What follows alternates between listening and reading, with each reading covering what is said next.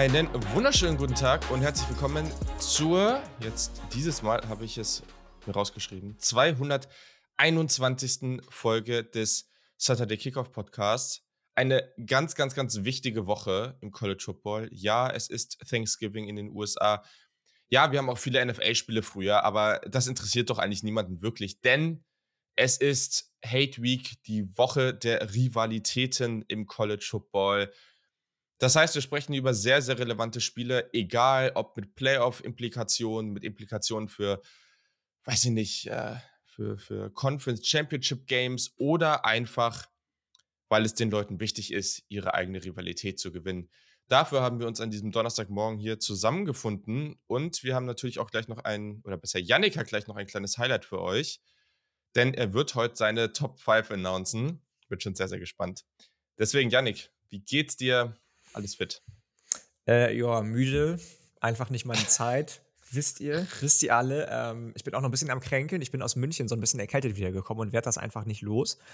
Hm, mag aber auch daran liegen, dass ich mich einfach nicht schone und ausruhe. Meine freien Tage waren völlig verplant die letzten anderthalb Wochen. Ähm, ich bin direkt zur Arbeit gegangen, erkältet. Sollte man nicht tun, Leute, lasst das bitte. Macht es einfach nicht. Ähm, Sonst hört ihr euch so an wie ich, anderthalb Wochen lang, beziehungsweise zwei Wochen lang. Aber ansonsten geht es mir gut. Vielen Dank. Immerhin weißt du selber, dass man es nicht machen sollte. das, äh, das ist ja schon mal ein erster Schritt. Immerhin. Ja. Sehr gut. Natürlich, oder was heißt natürlich, in letzter Zeit gar nicht so natürlich, aber dieses Mal ist es so, wir sind zu dritt, das ist sehr, sehr schön. Der liebe Kiel ist auch wieder am Start. So ein bisschen die Konstante aktuell. Ähm, Kiel, wie geht's dir?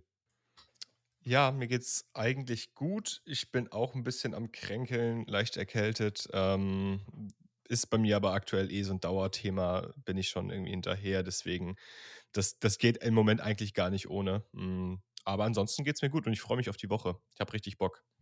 Und Julian trinkt erstmal einen Schluck aus einer Tasse Tee. Sollten wir auch machen, vielleicht. Ja, definitiv. Logisch. Logisch. Ist ja auch nicht so warm, wobei es wird jetzt gerade ja ein bisschen besser. Aber deswegen. Ungemütlich, ne? Immer wenn ich morgens aufwache, das erste Mal, denke ich mir so, okay, wow, so viel Nebel hast du die letzten Wochen. Also, ist es bei euch auch so? Hamburg ist ja nicht so weit weg. Oh, Nebel geht. Es ist halt Jeden Morgen ist hier neblig bei uns. Also, wir haben so ein paar Felder in der Nähe und da sehe ich so in der Ferne, ich, ich habe hier gerade ganz guten Blick, weil ich gerade auf dem Dachboden aufnehme, ähm, sehe ich so ein bisschen den Nebel in der Ferne aufsteigen, aber ansonsten, Na gut. ansonsten geht es eigentlich. Ist eigentlich einfach nur ziemlich kalt überall morgens in der Wohnung. Ja. Und dementsprechend äh, ist es dann ganz angenehm, ein bisschen Tee zu trinken. So. Bei mir zu Hause so kalt, dass sich die, dass sich die äh, Tapetenbahnen von der Decke lösen in der Küche. Da muss ich erstmal beim Vermieter anrufen.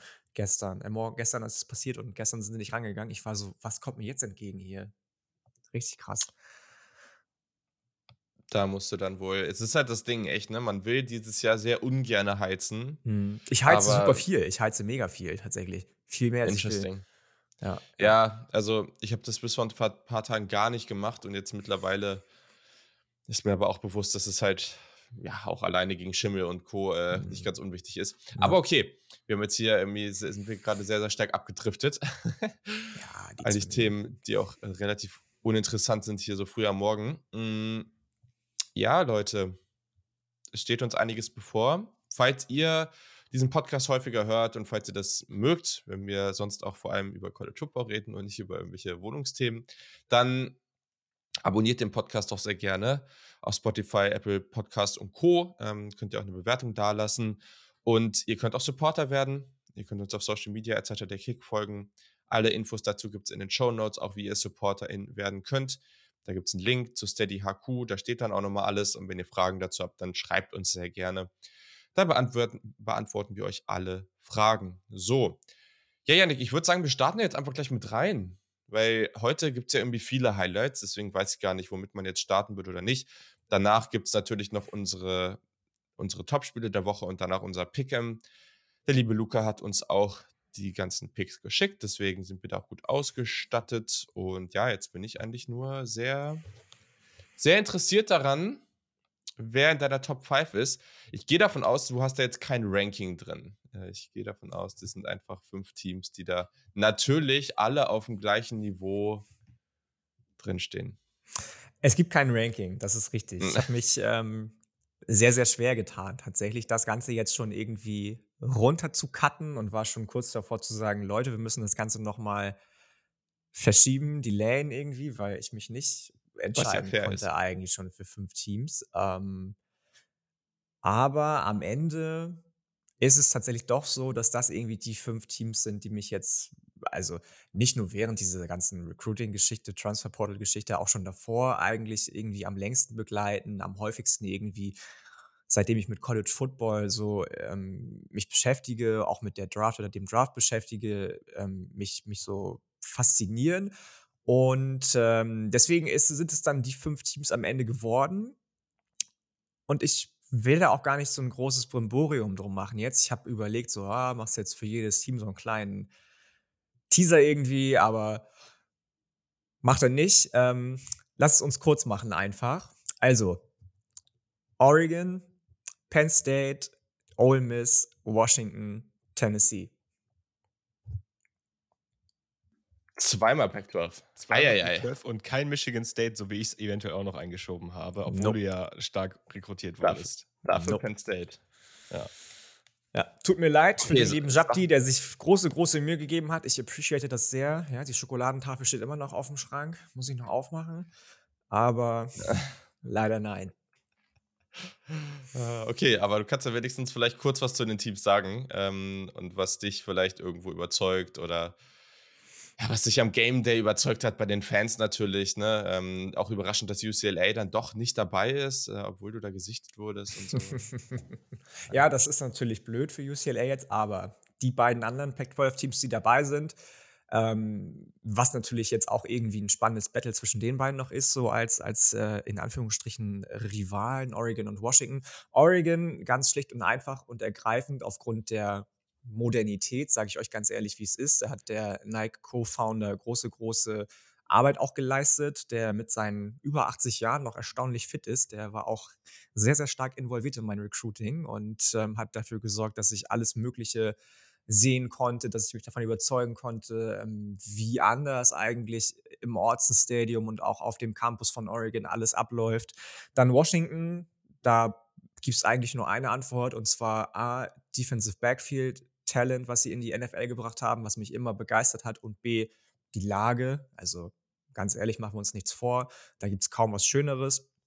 Ähm, Penn State habe ich lange überlegt, aber am Ende war das dann doch immer das, das, Team, das mich in der Big Ten eigentlich als einziges irgendwie irgendwo gecatcht hat. Ich glaube, wir haben da schon mal drüber gesprochen, Julian, ganz zu Anfang, als wir den Podcast angefangen haben zusammen zu machen, dass das so das eine Team ist aus dem in Anführungsstrichen hohen Norden, ähm, mit dem ich überhaupt irgendwas anfangen kann in der Conference. Das klingt jetzt deutlich schlechter, als es ist. Große Tradition, immer tolle Spieler in die NFL gebracht. Jeder von uns erinnert sich noch an Saquon Barkley. James Franklin ist, glaube ich, nicht umsonst schon so lange Head Coach, wie er da ist und einfach ein guter, guter, ähm, mir fehlt das Wort gerade, ein guter, guter Mensch, was äh, vielen in dem Business auch abgeht inzwischen. Dann ähm, die beiden Obvious Ones, Ole Miss, Tennessee. Ole Miss, ich kann mich nur wiederholen. Chad Kelly ist him, hat jetzt mit Toronto die Canadian Football League gewonnen. Letzter Grund. Mehr muss ich dazu nicht sagen. Der ist einfach nur crazy und ich will sowas auch. Tennessee hat es geschafft tatsächlich mit Josh Heupel, mich so ein bisschen wieder abzuholen nach dem ganzen McDonalds-Tüten-Skandal. Jeremy Pruitt hat das Programm auf links gedreht, jetzt nochmal mit äh, dem neuen AD äh, Danny White, beide von UCF gekommen. Beide wahnsinnig, wahnsinnig empathische Menschen. Das Programm an sich wahrscheinlich eines der momentan drei größten Marken oder besten Marken im College Football, wenn man sich alleine die Erfolge anguckt. Das einzige Team gewesen, glaube ich, das vor der Saison Top 10 im College Football, äh, äh Top 15 College Football, toll, äh, College Baseball, College Basketball im äh, Poll gerankt war. Wahnsinnig erfolgreich zurzeit. Ja, Erfolgsfan und so könnte man jetzt sagen. Aber die Historie macht es dann bei denen auch einfach. Und äh, jetzt bin ich schon bei Ole Miss. Habe ich schon? Jetzt bin ich durch, oder? Ja. Siehst du, da bin ich dann doch schon bei anderen Teams ja. wieder. Ja, jetzt ja. bist du durch.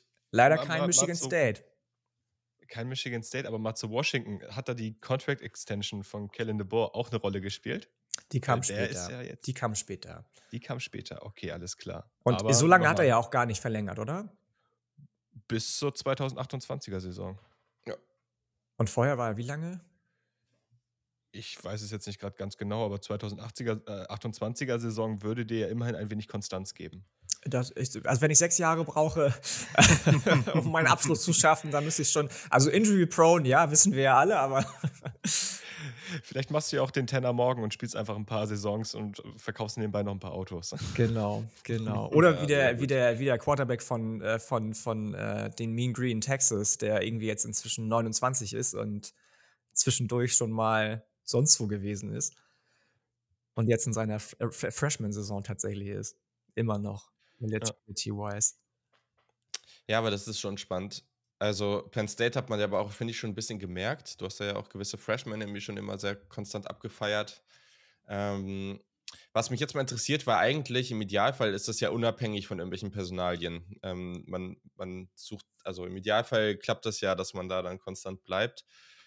Jetzt ist ja bei, gibt es ja bei Ole Miss so gewisse Gerüchte, dass Lane Kiffin eventuell zu Auburn abwandern könnte. Du bist aber ja auch ziemlich großer Fan von Lane Kiffin. Wie gestaltet sich das denn so?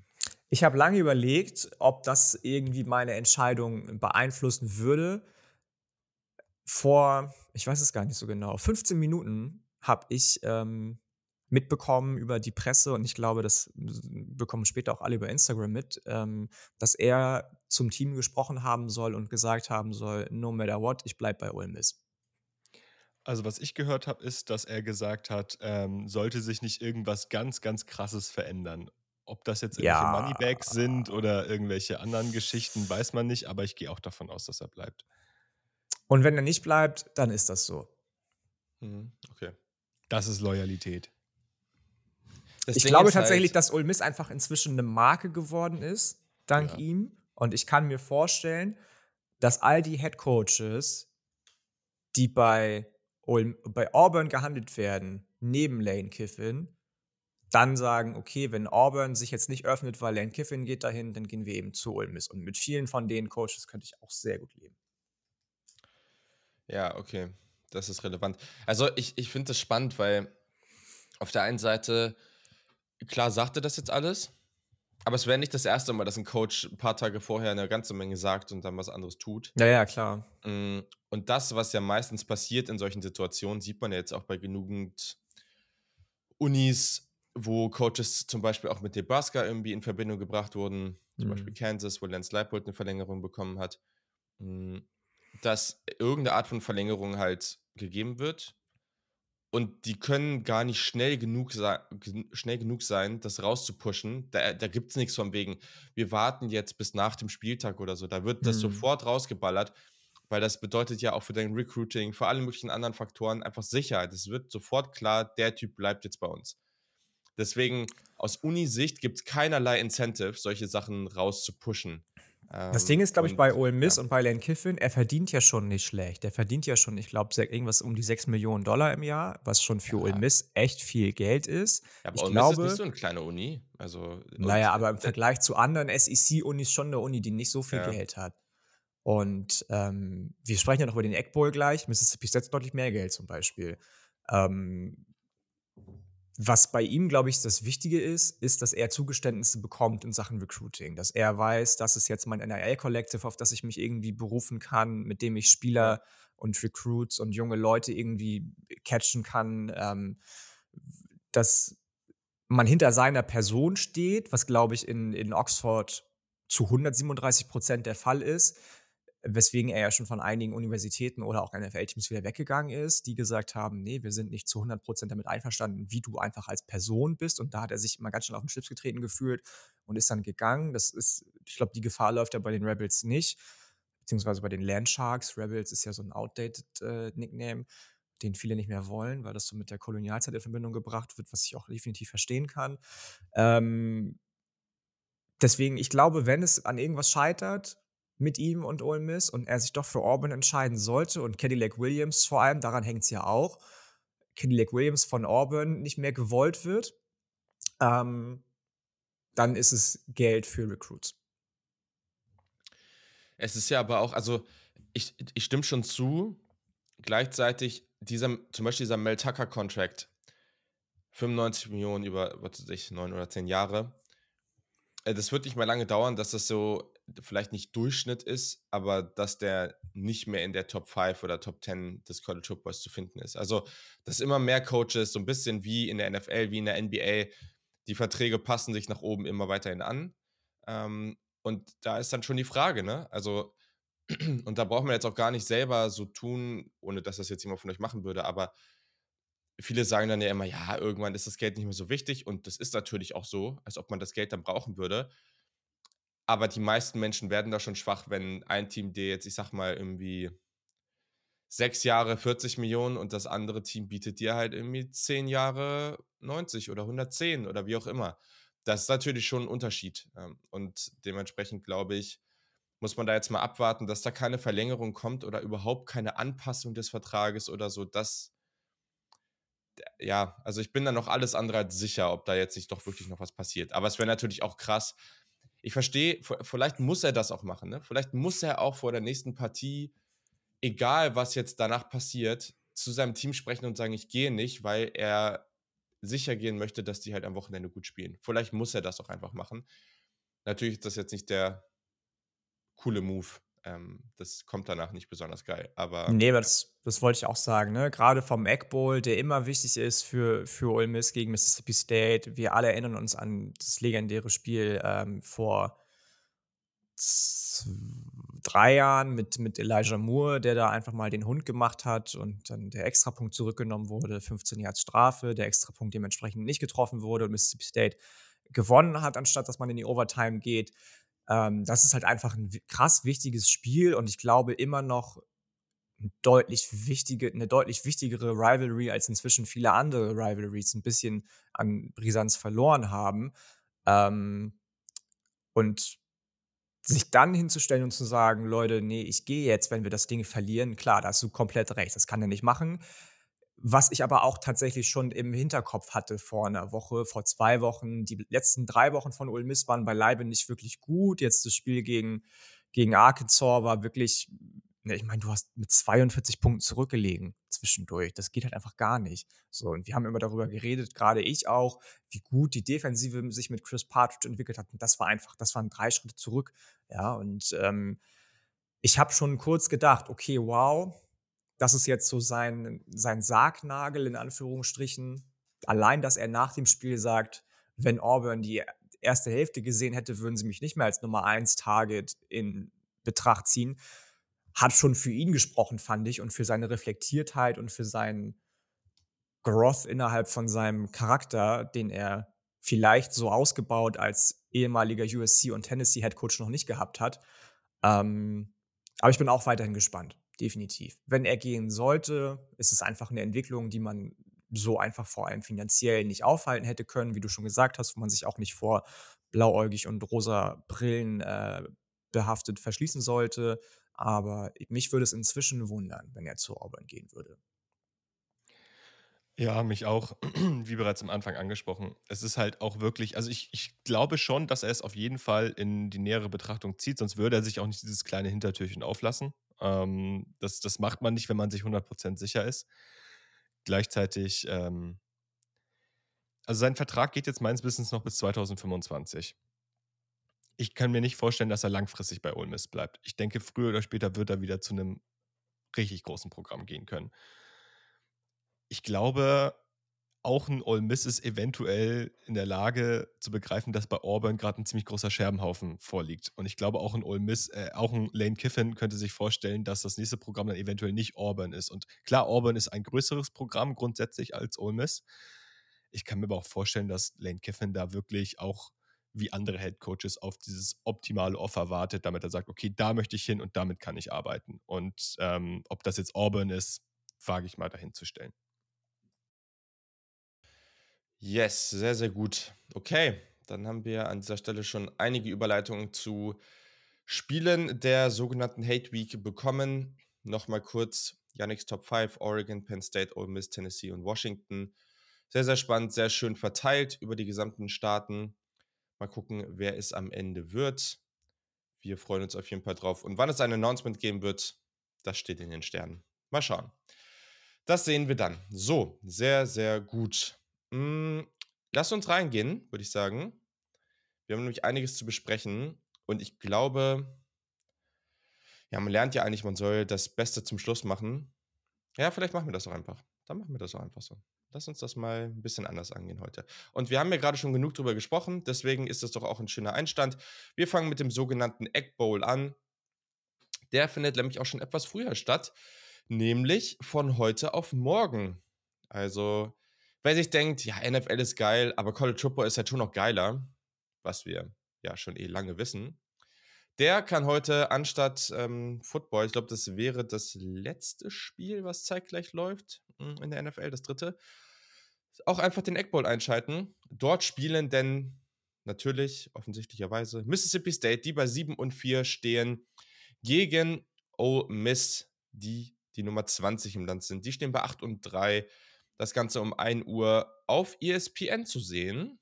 Müsste mal checken, ob The Zone das irgendwie überträgt oder so. Aber auf jeden Fall, falls ihr also das Ding ist, alle Top-Spiele sind da halt nicht zu sehen im ESPN-Player, aber falls ihr sagt, so ein paar Spiele wie das zum Beispiel wollt ihr euch jetzt ähm, am Wochenende geben, dann könnt ihr auch den ESPN-Player euch mal für einen Monat oder sowas holen äh, und, und das darüber machen.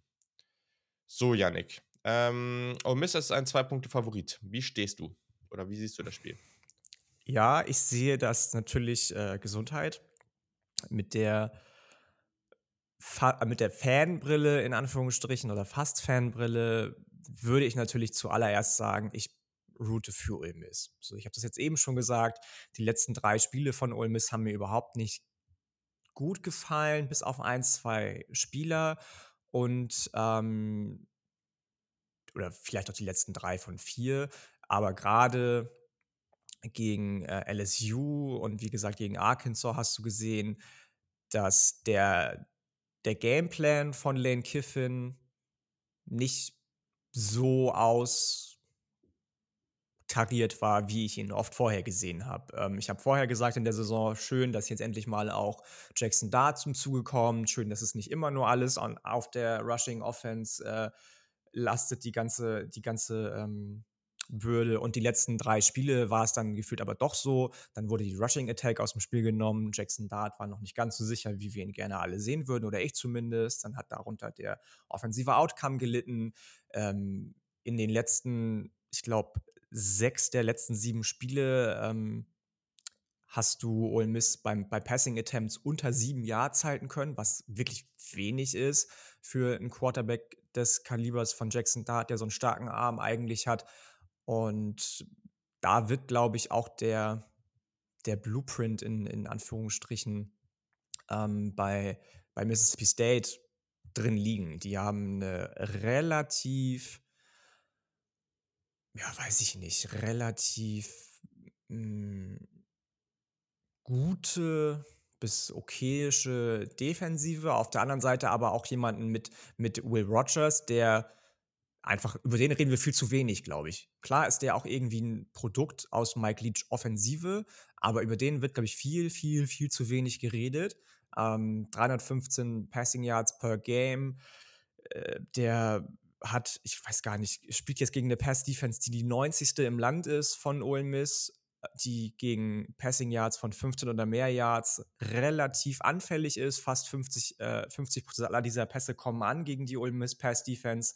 Und äh, da wird es tatsächlich, glaube ich, auf beide Seiten von Ole ankommen. Bis jetzt war es immer so, dass Ole sich irgendwie hat auf eine Unit berufen können. Gegen Kentucky zum Beispiel ist dann die Defensive eingesteppt. Jetzt wird man beide Units brauchen, sowohl die Offensive auf beiden Leveln, Passing und Rushing, als auch die Defensive, gerade gegen so einen Quarterback eben wie Will Rogers, der einfach super gefährlich ist und definitiv mehr als so ein Dink-and-Dunk-Passer, als der von vielen beschrieben wird, ähm, ja, deswegen wird es für, für die Rebels und ich glaube gerade auch für Lane Kiffin eine richtig, richtig krasse ähm, Herausforderung. Also es war ja beeindruckend letzte Woche. Erstens eh, dass diese Partie gegen Arkansas drei Rusher über 200 Yards hatte. Ich weiß nicht, wie oft es das schon gab. Aber dass man als Ole Miss zwei Rusher über 200 Yards hat und nur 27 Punkte erzielt und sich so Ja. abschlachten lässt irgendwo. Also, das ist schon crazy. Deswegen, eigentlich, eigentlich hast du ja die Waffen, ne? Also, ich meine, Jackson Dart ist an sich ein solider Quarterback. Du hast zwei exzellente Running Backs. Du hast Jonathan Mingo, der super ist. Nebendran hat Malik Heath letzte Woche 140 Receiving Yards gehabt. Also der hat auch seine Leistung ab, abgerufen. Eigentlich ist ja offensiv alles da. Aber es ist jetzt die Frage, ob Mississippi State da was gegen ausrichten kann. Okay, wie siehst du das?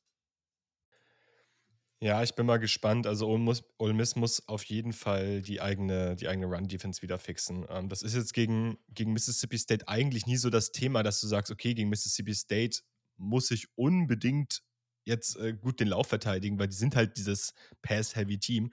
Wenn sie laufen, laufen sie aber gut. Das muss man denen halt einfach mal lassen. Ähm, die haben so eine boah, 25% Rushing Rate, die sind dann aber meistens immer relativ effizient genutzt und ähm, das muss man ihnen einfach lassen. Auf der anderen Seite bin ich halt gespannt. Also ähm, Ole Miss kann sich wahrscheinlich wieder auf sein eigenes Laufspiel ähm, verlassen. Gehe ich einfach mal von aus. Dafür haben sie das Personal. Gleichzeitig ist ähm, Mississippi State jetzt auch nicht die allerstärkste Run-Defense, sage ich mal. Die ist okay, aber die ist keinesfalls Elite. Ähm, hält gegen schwächere Gegner gut, gegen stärkere haben sie da schon das öftere Mal gestruggelt. Ähm, deswegen würde ich jetzt einfach mal behaupten, ich denke, beide Teams können offensiv ganz gut scoren. Also Yannick hat es schon angesprochen. Ich fand jetzt, dass Ole Miss sich gerade defensiv in den letzten Wochen echt in einer Abwärtsspirale befindet. Die sind dann gegen LSU und auch gegen Alabama ganz gut reingestartet, konnten die ersten paar Drives ganz gut limitieren, aber sobald adjusted wurde, ist da relativ viel auseinandergebrochen. Und ähm, deswegen könnte ich mir vorstellen, dass der Spread auf jeden Fall gerechtfertigt ist, weil ich das Overall-Talent offensiv vor allem bei Ole Miss deutlich, also für deutlich höher einschätze als bei Mississippi State, aber ich der Ole Miss Defense als Unit aktuell überhaupt nicht vertraue.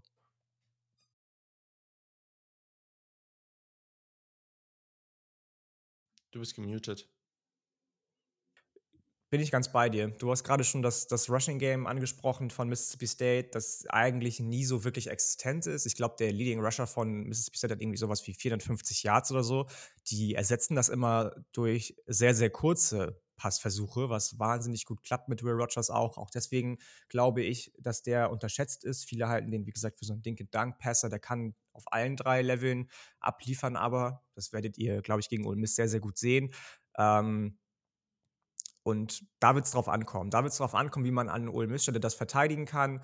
Mississippi State kann, glaube ich, in dem Spiel nicht unbedingt nur gewinnen, aber die deutlich größere Last ähm, liegt auf Ole Miss und Lane Kiffin, die, das hat Kiel schon gesagt, das habe ich jetzt schon gesagt, die sich einfach vor allem defensiv in der Abwärtsspirale einfach befinden, fast schon ähnlich aussehen wie die letzten Jahre, in der die Defensive oder in, in, in, äh, in, in der Saison von vor zwei Jahren zum Beispiel, als Lane Kiffin das erste, das erste Jahr bei den Rebels hatte und ähm, da einfach noch nicht wirklich gut aussah. Und das, das sieht man jetzt gerade wieder so ein bisschen, woran auch immer das liegt, keine Ahnung. Ähm, aber ja, genau. Ich tue mich schwer zu sagen, dass Ole Miss mit mehr als zwei Punkten gewinnt. Also wenn sie gewinnen, dann bin ich auch eher dabei, dass ich sage, okay, drei Punkte, wow, größtes der Gefühle. Es wird definitiv kein, ich, würd, ich glaube nicht, dass das eine Abschlachtung von Mississippi State wird. Und wenn jemand jemanden abschlachtet, dann glaube ich tatsächlich leider eher andersrum, weil die Defensive von Ole Miss einfach nicht existent ist gerade und Mississippi State da einfach gnadenlos reinstechen bzw. reinwerfen wird in Form von Will Rogers. Und ähm, Pass-Defense, die, glaube ich, die 90. beste beziehungsweise 15 schlechteste im Land ist von 40 schlechteste im Land ist von Ole Miss, auseinandernehmen wird. Ja, spannend. Irgendwie, ja, also ich, ich stimme schon zu, ähm, aber gleichzeitig habe ich irgendwie, die, diese richtige offensive Firepower, die sehe ich dann doch irgendwie bei Ole Miss. Und deswegen bin ich dann doch eher, bin ich eher bei Ole Miss, glaube ich. Keine Ahnung. Also ich stimme schon zu hm, und ich sehe definitiv das Potenzial auch, das, und das macht das Spiel auch so spannend, dass es in beide Richtungen geht. Einfach weil, weil Ole Miss gerade da so anfällig ist und Mississippi State ja eben auch gerade dann durch die Luft ähm, ja, ich meine, mit Mike Leach relativ aggressiv unterwegs ist oft. Ah, ja, ich finde es ganz schwer einzuschätzen, das Spiel, muss ich sagen. Ähm, beide Teams über das Jahr sich dann irgendwie, haben ja schon unterschiedliche Wege gehabt, wie sie zu diesem 7-4-8-3 irgendwie gekommen sind, aber gleichzeitig jetzt auf einem ähnlichen Niveau unterwegs. Ich glaube auch nicht, dass es super deutlich wird, aber bei einem Zwei-Punkte-Favorit oder Zwei-Punkte-Spread, ja, das ist ja praktisch ein Pick'em. Also zu sagen, es wird knapp und unter zwei Punkte ist ja auch irgendwie unrealistisch schon fast. Also ich sage, am Ende gewinnt Ole Miss irgendwie mit drei bis sieben Punkten Vorsprung, weil ich einfach schon mehr Firepower in dem Team sehe und glaube, dass, da am Ende, dass es am Ende entscheidend sein wird. Ja, das finde ich fair. Ähm, ich habe mir jetzt extra nochmal den Schedule angeguckt, weil Ole Miss ist ja ziemlich gut in die Saison reingestartet. Und das war ja, also Ole Miss war ja auch lange Zeit so ein Borderline ähm, beziehungsweise manchmal sogar Top Ten Kandidat. Die haben halt ähm, über die Saison also ihre, die gesamten Wins von Ole Miss waren alles entweder große Teams, die diese Saison grundsätzlich schwächeln oder Cupcake-Gegner. Und ähm, Mississippi State ist für mich irgendwie bei, keins von beiden. Mississippi State ist diese Saison echt nicht krass überzeugend, aber auch nicht, aber jetzt auch kein Cupcake-Gegner. Also die haben auch schon, schon Siege eingefahren. Und ähm, deswegen, ja, ich gehe jetzt einfach mit Mississippi State. Aber ich glaube auch, dass es knapp wird.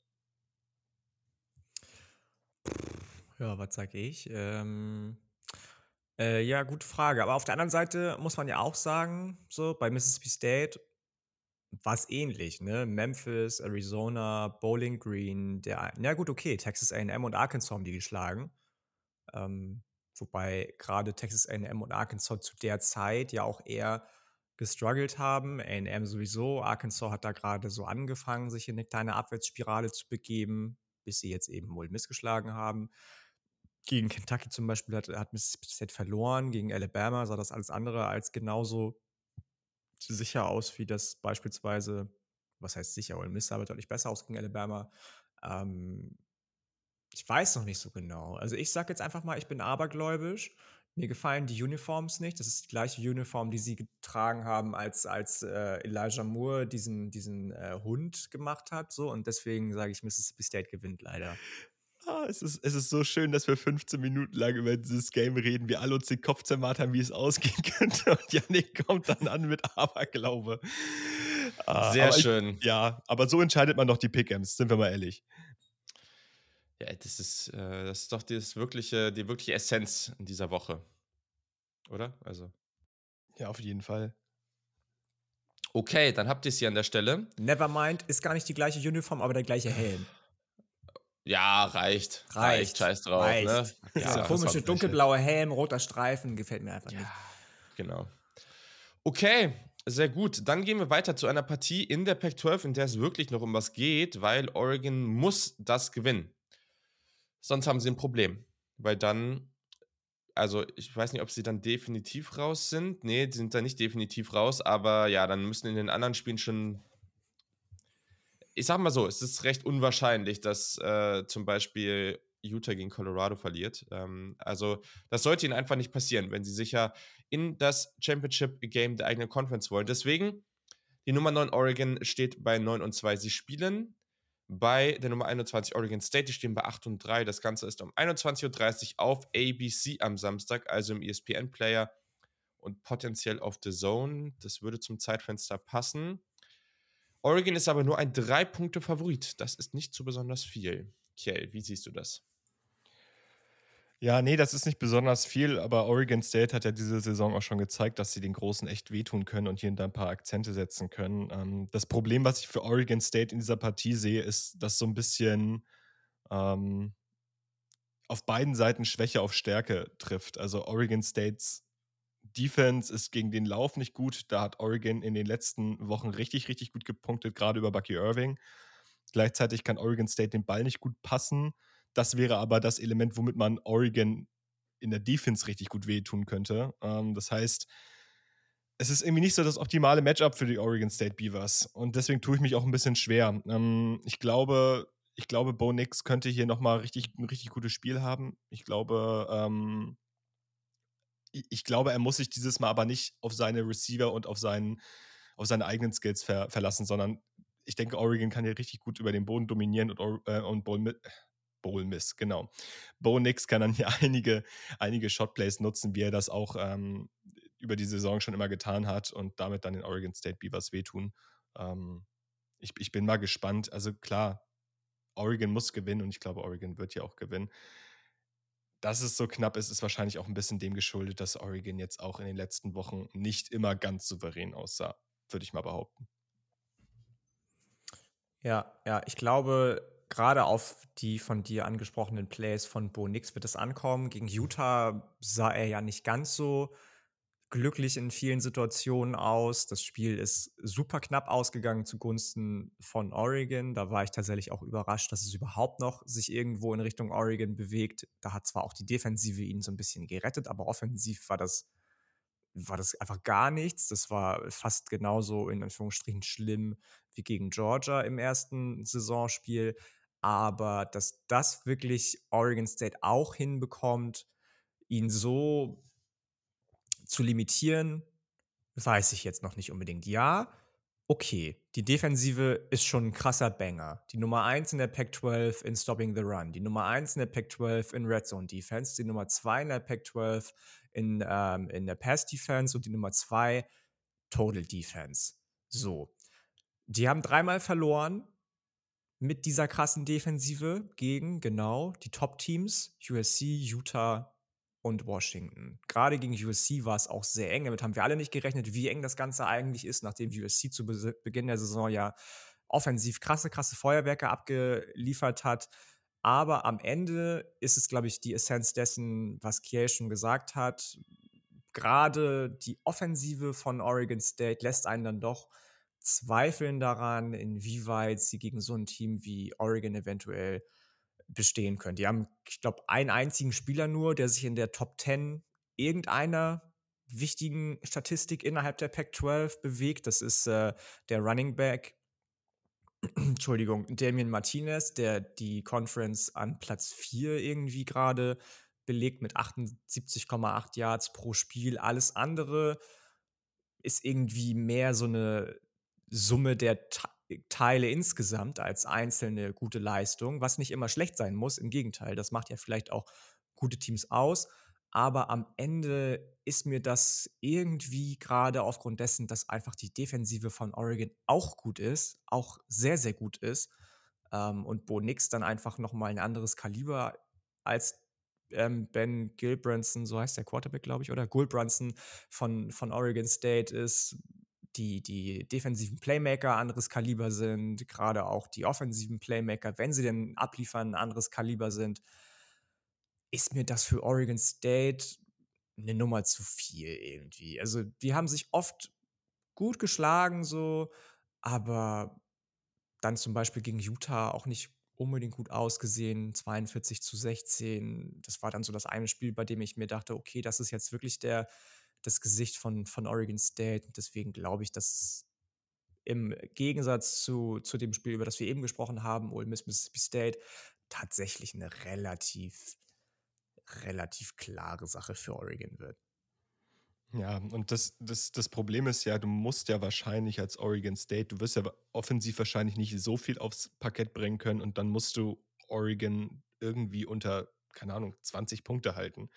Und das haben in dieser Saison nur die wenigsten Teams geschafft und das sehe ich eigentlich nicht. Also klar, gegen USC hat man es geschafft, aber für mich ist die Oregon Defense zumindest mal breiter gestreut im Talent, also auf die einzelnen Units verteilt als bei USC. Da zentriert sich relativ viel auf Quarterback und Playmaker, während du bei Oregon halt auch noch eine sehr, sehr gute Offensive Line hast, einen guten Running Back, dazu einzelne Elemente im Passspiel. Ähm, die richtig gut äh, harmonieren mit Bo Nix zusammen. Und deswegen glaube ich, Oregon wird Wege finden zu scoren und dann glaube ich nicht, dass Oregon State da mithalten kann.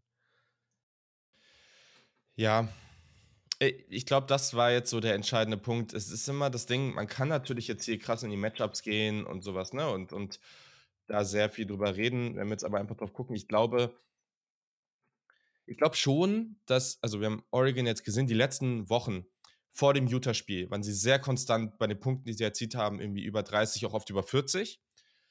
Die Offense ist gut. Die ist gut für, ähm, für Big Plays, da können die was raushauen. Hm, das, das sehe ich auf jeden Fall. Äh, da gibt es, also ja, ich meine, Bo Nix spielt einfach ein überragendes Jahr, auf jeden Fall. Ähm, wobei man sogar sagen muss, dass bei den Big Time Throw Percentages Oregon State höher ist. Ähm, aber ich traue der Oregon Ducks Defense, äh, Offense dann schon da irgendwie mehr zu. Wenn man jetzt die Oregon State Spiele anguckt und was die auch defensiv machen, das ist ja schon ganz solide. Und das ist natürlich dann auch was, wo man sagen muss, okay, vielleicht schaffen die es auch, so eine, so eine Partie wie, gegen, wie jetzt Oregon Utah zu forcieren. 2017, 23, 14, irgendwie sowas. Low Scoring einigermaßen äh, und das so hinzubekommen, dass zu jedem Zeitpunkt im Spiel die Chance da ist, das noch rumzureißen. Ich kann mir auch, wie gesagt, ich glaube auch, dass es eher so eine Partie wird, als dass das irgendwie ein 45 zu 34 wird. Aber am Ende habe ich dann doch mehr Vertrauen daran, dass Bo Nix das jetzt hier macht dass Bo Nix auch einfach, also man muss jetzt gucken, wie fit der ist. Wissen wir dazu mehr? Weil letzte Woche war er ja am Ende dann sicht oder er war ja sichtlich angeschlagen und wenn er als Runner nicht so ein Faktor sein kann, gar nicht bei Designed Runs, aber wenn es halt ähm, einfach offen vor ihm ist, dann, dann kann er ja schon richtig was anstellen damit. Das weiß ich jetzt gar nicht, wie fit er da ist. Also alles, was ich bisher gelesen habe, war eher so in Richtung unclear, aber a lot of better than uh, a lot better than a week ago. Also ihm geht es wohl besser, aber es ist noch nicht 100% bestätigt, dass er jetzt ja. spielt. So. Ja. Ja. Okay. Ja, also es ist knapp. Ich glaube auch, dass das durchaus knapp werden kann. Also ich wäre mehr überrascht, wenn Oregon jetzt hier deutlich gewinnt, als wenn es knapp, knapp wird. Also ich kann mir eher wirklich so ein, so ein 23-17 kann ich mir gut vorstellen hier. Das fände ich nicht so unrealistisch. Ich glaube aber, dass Oregon am Ende gewinnt und covert. Und ja, ich weiß auch gar nicht, was ich lieber will, dass sie gewinnen oder dass sie, dass sie am Ende jetzt hier verlieren und ein bisschen Chaos ausbricht, wer am Ende jetzt ins, ins Championship-Game kommt. Ähm, aber ich glaube, sie machen es zumindest spannend. Ich sage auch, Oregon gewinnt und covert. Achso, ja, ähm, ich, ich auch. Also, falls das noch nicht durchgeklungen ist, ich bin ziemlich, ich bin ziemlich sold. Und ähm, ja eine Ergänzung vielleicht noch zu dieser Big Time, Big Time Throw Percentage, über die wir reden. Das, das Thema bei diesen Percentages ist ja immer, je seltener du einen Ball wirst, also umso seltener du einen Ball wirst, desto höher wird natürlich auch jeder Big Time Throw gewichtet. Das heißt, wenn du beispielsweise so ein Play-Action-Heavy-Scheme, wo du hin und wieder mal Downfield-Shots nimmst, dann hast du natürlich auch eine höhere Percentage. Ähm, einfach nur kurz als Anmerkung dazu. Das ist ein exzellenter Punkt, dem da kann ich nichts mehr zu sagen. Ähm, ja, sehr gut. Okay, dann hätten wir auch das erledigt. Bin gespannt. Generell, die Pac-12 auf jeden Fall eine der, eine, oder die spannendste Conference diese Woche, hm, wenn man das jetzt mal so gesamt betrachtet. Da sollten wir alle auf jeden Fall gut hingucken. Deswegen bleiben wir da auch einfach und gehen zum vermeintlichen Topspiel, das aber nicht nur in der Conference stattfindet, aber sehr geschichtsträchtig unterwegs ist. Auch das auf ABC zu sehen. 1.30 Uhr. Ähm, also auch das würde reinpassen in diesen The Zone-Schedule. Mal gucken. Ob das da zu sehen ist. Die Nummer 15, Notre Dame, bei 8 und 3 stehend, was schon crazy ist. Weil, wenn man mal auf den Verlauf der Saison guckt, dann sah das nicht immer so aus. Hm, wir haben ganz am Anfang der Saison relativ früh darüber diskutiert, ob Notre Dame am Ende vielleicht dann doch sogar nicht die Bowl, das Bowl-Game erreicht, weil das einfach so katastrophal war. Aber jetzt sind sie ganz gut unterwegs. Die spielen im Los Angeles Memorial Coliseum bei der Nummer 6 UC. Die stehen bei 10 und 1 und da geht es um richtig was, weil wenn UC gewinnt, haben sie einen weiteren guten Sieg, stehen im Championship Game und eine sehr reelle Chance darauf, in das College Football Playoff zu kommen weil sie auch ein bisschen besser stehen und das bessere Jahr hatten, sind sie ein 5,5 Punkte Favorit, was nicht so viel ist. Aber ich glaube, das ist ganz angebracht.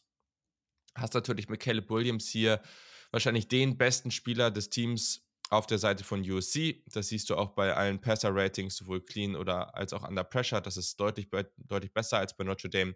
Bei Notre Dame ist es nicht schlecht, aber USC ist da halt einfach auf einem elitären Niveau Offensiv ist das sehr, sehr gut. Die große Frage in dieser Partie ist einfach, wird diese Defensive standhalten und kann sie auch konstant über die nächsten Wochen standhalten, dass die, Off selbst wenn die Offensive ausrastet, dass, ja, dass du da einfach nicht so sehr einbrichst und eine dieser Partien, eine dieser Partien verlierst. Janik, traust du das der, dieser Defense zu, gerade jetzt auch im Vergleich zu Notre Dame, beziehungsweise in diesem Matchup mit Notre Dame?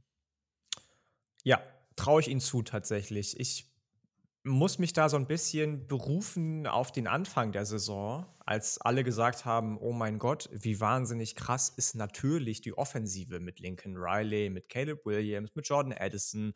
Aber da sah auch die Defensive schon sehr, sehr, sehr, sehr gut aus tatsächlich. Das hat sich ein bisschen gewandelt innerhalb der Mitte der Saison, dass die Defensive ab und zu mal anfällig war, dass sie nicht unbedingt jeden Drive stoppen konnten, den sie hätten stoppen können aber es ist beileibe nicht so, dass die Defensive schlecht ist. Das bekommt Alex Grinch schon ganz gut auf, in dem ersten Jahr auf dem ähnlichen Niveau hin, ähm, auf dem er es auch bei Oklahoma dann irgendwann hinbekommen hat im Laufe der letzten ein, zwei Jahre, die die beiden da zusammen gecoacht haben, Lincoln Riley und er.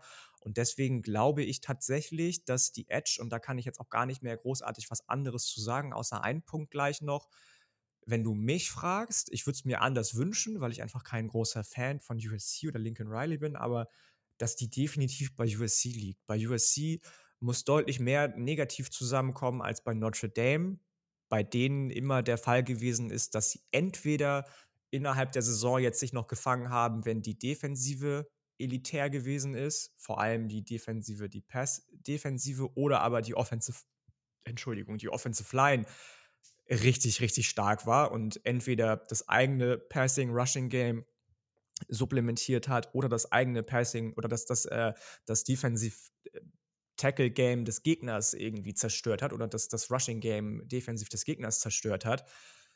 Deswegen bin ich doch deutlich eher tatsächlich bei USC, auch wenn ich es mir anders wünschen würde und diesen, diesen Rise von Marcus Freeman mit seiner ganzen Philosophie innerhalb der Saison schön finde, ähm, glaube ich, dass es deutlich eher in Richtung USC ausschlagen wird. Gerade auch aufgrund der, der Form von Caleb Williams, die wirklich durch die Saison weg grandios war. Also ich ich glaube, wir haben auch viel zu selten über den gesprochen als, als Quarterback und als Prospect eventuell schon für den 2024er Draft. Das wird eh eine krasse, krasse ähm, in der Spitze Klasse, glaube ich, mit Drake May auch zum Beispiel. Ähm, und deswegen wiederhole ich mich jetzt. Ich bin deutlich eher bei USC und deutlich eher dabei, dass bei Notre Dame einiges zusammenkommen muss, als dass sie gewinnen, als das bei USC der Fall ist. Ich kann dir da so halb zustimmen. Also ich, ich oh, oh. sehe ich seh auch. Ja, danke, Punkt, das finde ich schon mal nett. ich sehe ich seh den Punkt, dass sie eventuell nicht so schlecht ist, wie wir sie immer darstellen. Ähm, ich habe mich mal ein bisschen so mit den Advanced Metrics auseinandergesetzt die USC-Defense ist bei EPA gegen den Rush dead last im FBS. ähm, das hat wahrscheinlich auch viel damit zu tun, gerade jetzt nach der letzten Partie gegen UCLA, dass sie vor allem gegen mobile Quarterbacks echt Probleme hatten. Also gerade gegen den DTR hatten sie Probleme. Aber ich könnte mir vorstellen, dass es in diesem Spiel nicht so das Problem werden könnte, denn Drew Pine ist jetzt nicht unbedingt als Dual Threat bekannt, sage ich mal. Das könnte denen ein bisschen zugutekommen.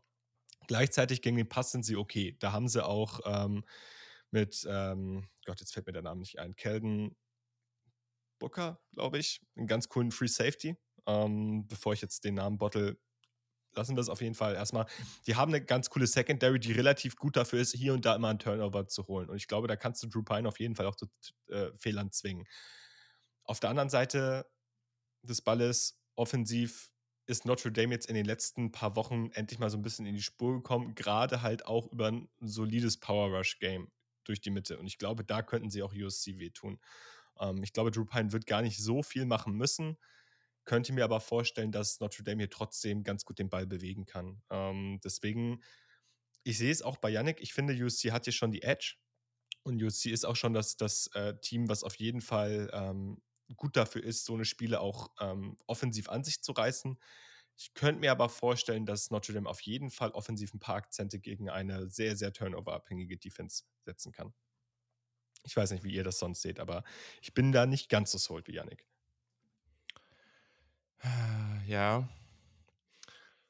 Oh, ich tue mich bei USC so schwer, weil wenn man einfach aufs Feld guckt und, und oder auf dieses Team guckt und sagt, okay, die haben halt so eindeutig den besten Quarterback auf dem Feld und eigentlich auch ziemlich eindeutig im College Football. So. Du hast elitäre Wide Receiver, du hast eine unglaubliche Offense. Es ist ja nicht egal, dass Travis Dye nicht spielt, aber es ist fast egal, weil die Running Backs dahinter auch einen sehr guten Job machen. Ähm, du hast einen unglaublichen Head Coach, also jemand, der da sehr, sehr gut ausgestattet ist, ähm, offensiv. Du hast defensiv große Probleme. Mhm. Aber trotzdem sollte das ja eigentlich gegen alle Teams reichen. Also selbst wenn es wird Turnover hier und da geben, da gab es nicht mal so besonders viele, aber es wird die offensiv geben, wenn du aggressiv spielst. Aber trotzdem ist es ja, also du musst schon, glaube ich, auf Georgia-Level Defense sein, damit du dieses Team, weiß ich nicht, unter 35, 40 Punkten hältst. Also das ist schon eine Monsteraufgabe, dieses Team, oder sagen wir, unter 30 Punkten hältst. Trotzdem kriegt es die Defense halt hin. Und ich meine, gegen wen war das vor ein paar Wochen? War es gegen Oregon State, wo die Offense dann auch mal eine Woche hatte, wo es nicht ganz so lief? Ja, das war ähm, ja auch, glaube ich, schon relativ am Anfang, oder? Das war irgendwie in Woche drei oder so, oder drei oder vier. Ja. Es gab ja. doch neulich auch noch irgendeine Partie, oder? War das jetzt nicht irgendwie so? Ähm, muss ich nochmal kurz gucken. Aber, äh, ne, okay, du hast recht. Ist schon ein bisschen her. Never mind. Ähm, ich habe einfach ich bin mir so unsicher. Das ist das Ding. Also, wenn man einfach das letzte Spiel schon gesehen hat, wo, wo es ja jetzt auch schon gegen UCLA ging, das war knapp, das war uns allen klar, dass es irgendwie unsicher ist, in welche Richtung das geht. Und wenn man darauf guckt und sagt, okay, du hast jetzt drei Spiele vor dir, einmal gegen Rivalen UCLA, ähm, danach gegen den nächsten Rivalen Notre Dame, danach das Championship Game. Wir glauben alle an diese Offense, aber wir haben großes, großes Misstrauen in diese Defense. Glaubst du wirklich daran, dass USC drei Spiele in Folge so gewinnen kann. Und es ist ja gesamt im College Football schwer, drei Spiele in Folge zu gewinnen. Und da, ah, ich meine, das haben sie dieses Jahr ja schon mal geschafft. Klar, sie haben die letzten vier gewonnen. Sie haben zu Beginn der Saison irgendwie sieben Spiele oder sechs Spiele in Folge gewonnen. Aber ich tue mich da echt schwer, das denen jetzt so zuzutrauen. Gleichzeitig, wenn ich jetzt hier drauf gucke, dann ist USC für mich das bessere Team. Und was machst du jetzt damit? Das, ich glaube, das Ding ist halt bei denen, dass es wird echt darauf ankommen, wie, das ist der einzige große Knackpunkt bei denen, in wie vielen Big Plays die Defensive gut drauf ist und in wie vielen Big Plays des Gegners die Defensive nicht gut ja. drauf ist. Sie haben gegen Utah knapp mhm. verloren, gegen UCLA aus den Gründen knapp gewonnen. So. Ähm, und darauf wird es, glaube ich, auch ankommen, gegen, ankommen gegen Notre Dame. Gegen alle anderen Gegner war das dann doch, also mit Ausnahme jetzt von Oregon State, recht klar. Arizona State haben sie geschlagen mit drei Touchdowns. Sie haben gegen Washington State mit zweieinhalb Touchdowns gewonnen. Ähm, gegen Cal, okay, mit einem Touchdown nur, aber Cal muss man auch mal Respekt zollen. Die spielen eine deutlich bessere Saison, als viele von uns dachten wahrscheinlich. Colorado haben sie deutlich geschlagen, 55 zu 17. Da ist gar kein Kraut gewachsen für die Offensive von Colorado. Fresno State 45 zu 17. Äh, okay, Rice aber ne, trotzdem, ihr wisst, worauf ich hinaus will. Sobald die Offensive abliefert, kommt es, glaube ich, wirklich auf eins, zwei Spielzugverteidigung der Defense an und das wird auch gegen Notre Dame so sein. Mein Problem bei Notre Dame ist einfach, dass die zu sehr auf nicht auf Playmaker, sondern auf die ganze Unit angewiesen sind teilweise, was den Erfolg unter den Ausgang eines Spiels anbelangt. Die Playmaker sind offensiv bei Notre Dame dieses Jahr einfach nicht so da. Auch mhm. Michael Meyer, über den wir viel oder gerade ich auch immer viel rede, wir immer viel reden, Danke. ist nicht, mhm. ich immer viel rede, ist nicht der Michael Meyer, den ich eigentlich gerne gesehen hätte vor der Draft-Saison. Ähm, Drew Pine ist ein durchschnittlicher Quarterback, aber was heißt aber? Und, und deswegen glaube ich einfach, dass, dass es äh, sich eher deutlich eher zugunsten von USC bewegen wird, als dass Notre Dame irgendwie aktiv was dafür tun kann, dass sie das Spiel gewinnen. Aber ein nicht ganz unwichtiger Aspekt, den wir, ich meine, du bist schon deutlich größerer Fan von Michael Meyer als zum Beispiel ich. Das ist jetzt hier aber auch total geil, darum soll es gar nicht gehen. Wenn wir aber darauf gucken, vor einigen Wochen, am 16. Oktober, hat UC gegen Utah gespielt. Wenn wir da auf das Receiving gucken, und diesen Punkt, das, da bin ich nicht selber drauf gekommen natürlich, sondern ähm, das habe ich mir jetzt hier von Andy Staples abgeguckt, von The Athletic. Ein gewisser Dalton Kincaid, der unter anderem, oder nicht unter anderem, der auch Tight End spielt, hat dort gegen UC 16 Receptions für im einzigen Sieg gegen UC für 234 Yards und einen Touchdown gehabt. Also wenn ein Team, wo man drauf guckt und sagt, okay, die Hauptwaffe in dieser Offense ist ein End und hier ist ein Blueprint, wie man es machen könnte, und sie haben 43 Punkte gegen UC erzielt, dann hat Notre Dame den da, oder? Ja, aber man muss dazu ja auch sagen, dass das nur passiert ist mit, äh, mit, mit Kincaid, weil Brandon Cootie verletzt war. Der wäre ja, ich meine, ja, auch Tight End, schlechter Vergleich jetzt, aber ich glaube, dieser, dieser krasse Stat wäre nicht zustande gekommen, wenn, und ich glaube auch der Nummer 1 Wide Receiver von, von Utah, wenn ich mich recht entsinne, war zu dem Zeitpunkt verletzt dann wäre dieses Deadline gar nicht so zustande gekommen. Klar musst du es auch erstmal dann hinbekommen, so eine Deadline, ja. gar keine Frage. Und du musst dich so als Nummer 1 Target so spontan erstmal positionieren können.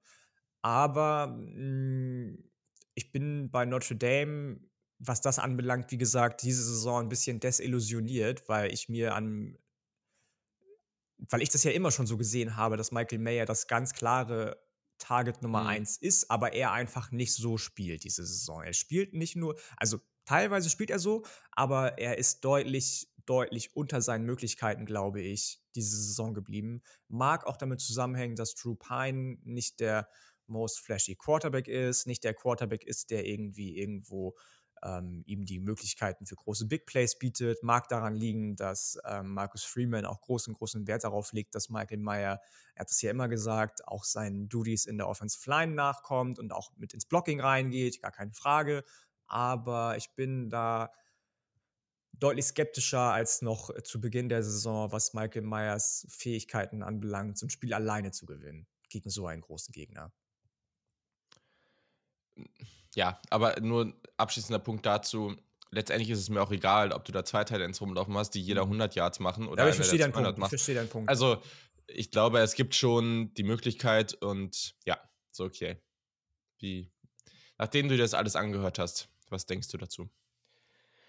Oh, es ist schwer. Ich möchte noch einmal kurz einen Spieler honorieren, der in der letzten Woche den Notre Dame All-Time Sack-Record eingestellt hat. Ein Spieler, den ich sehr, sehr gerne mag, Isaiah Foskey. Ich glaube, der könnte in dieser Partie auch eine Rolle spielen. Darum soll es aber gar mhm. nicht gehen. Wir sind durch mit der Besprechung. Ich wollte ihn nur kurz honorieren. Ähm, ich glaube am Ende auch, dass das Talent bei USC zu krass ist, dass die zu sehr liefern müssen. Bei Notre Dame geht es nicht mehr um so viel außerhalb um diese Rivalry. Oh, ey, das ist jedes Mal wirklich ein Zungenbrecher. Ähm, mhm ja, ich gehe mit, ich mit USC. Ich kann mir aber gut vorstellen, dass das ein sehr, sehr high-scoring-Game wird, was man sich bei Notre Dame ja eigentlich immer gar nicht so gut vorstellen kann. Yes, ich gehe mit. Ich habe kein großes Vertrauen daran, aber ich gehe mit USC.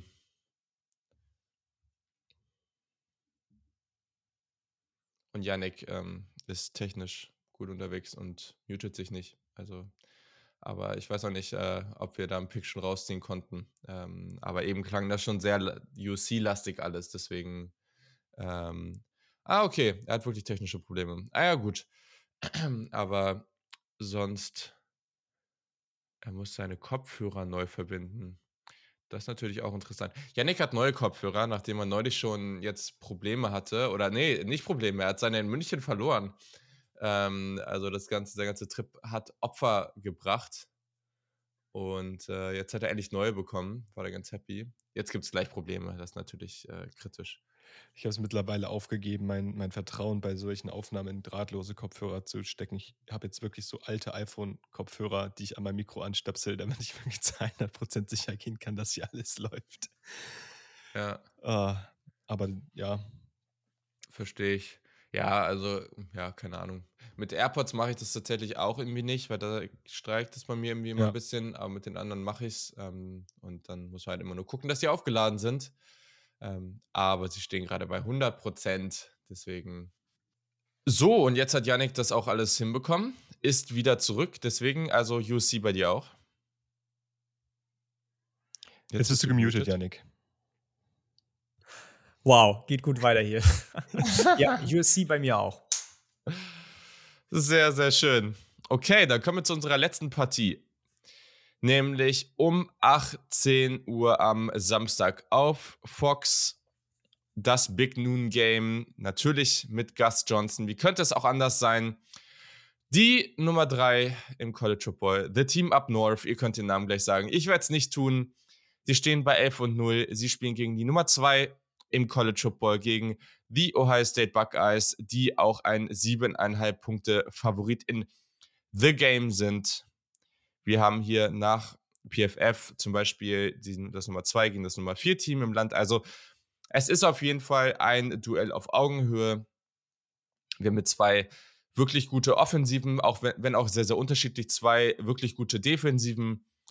Ähm, und es ist sehr spannend, weil beide Teams haben vor allem auf Running Back, wo sie sehr gute und wichtige Spieler haben, mit Verletzungen zu kämpfen. Da ist noch nicht klar, ob auf der einen Seite Blake Corum ähm, und auf der anderen Seite Mayan Williams und Trevion Henderson spielen werden oder wie angeschlagen sie sein werden. Also das wird auf jeden Fall ein entscheidender Faktor sein.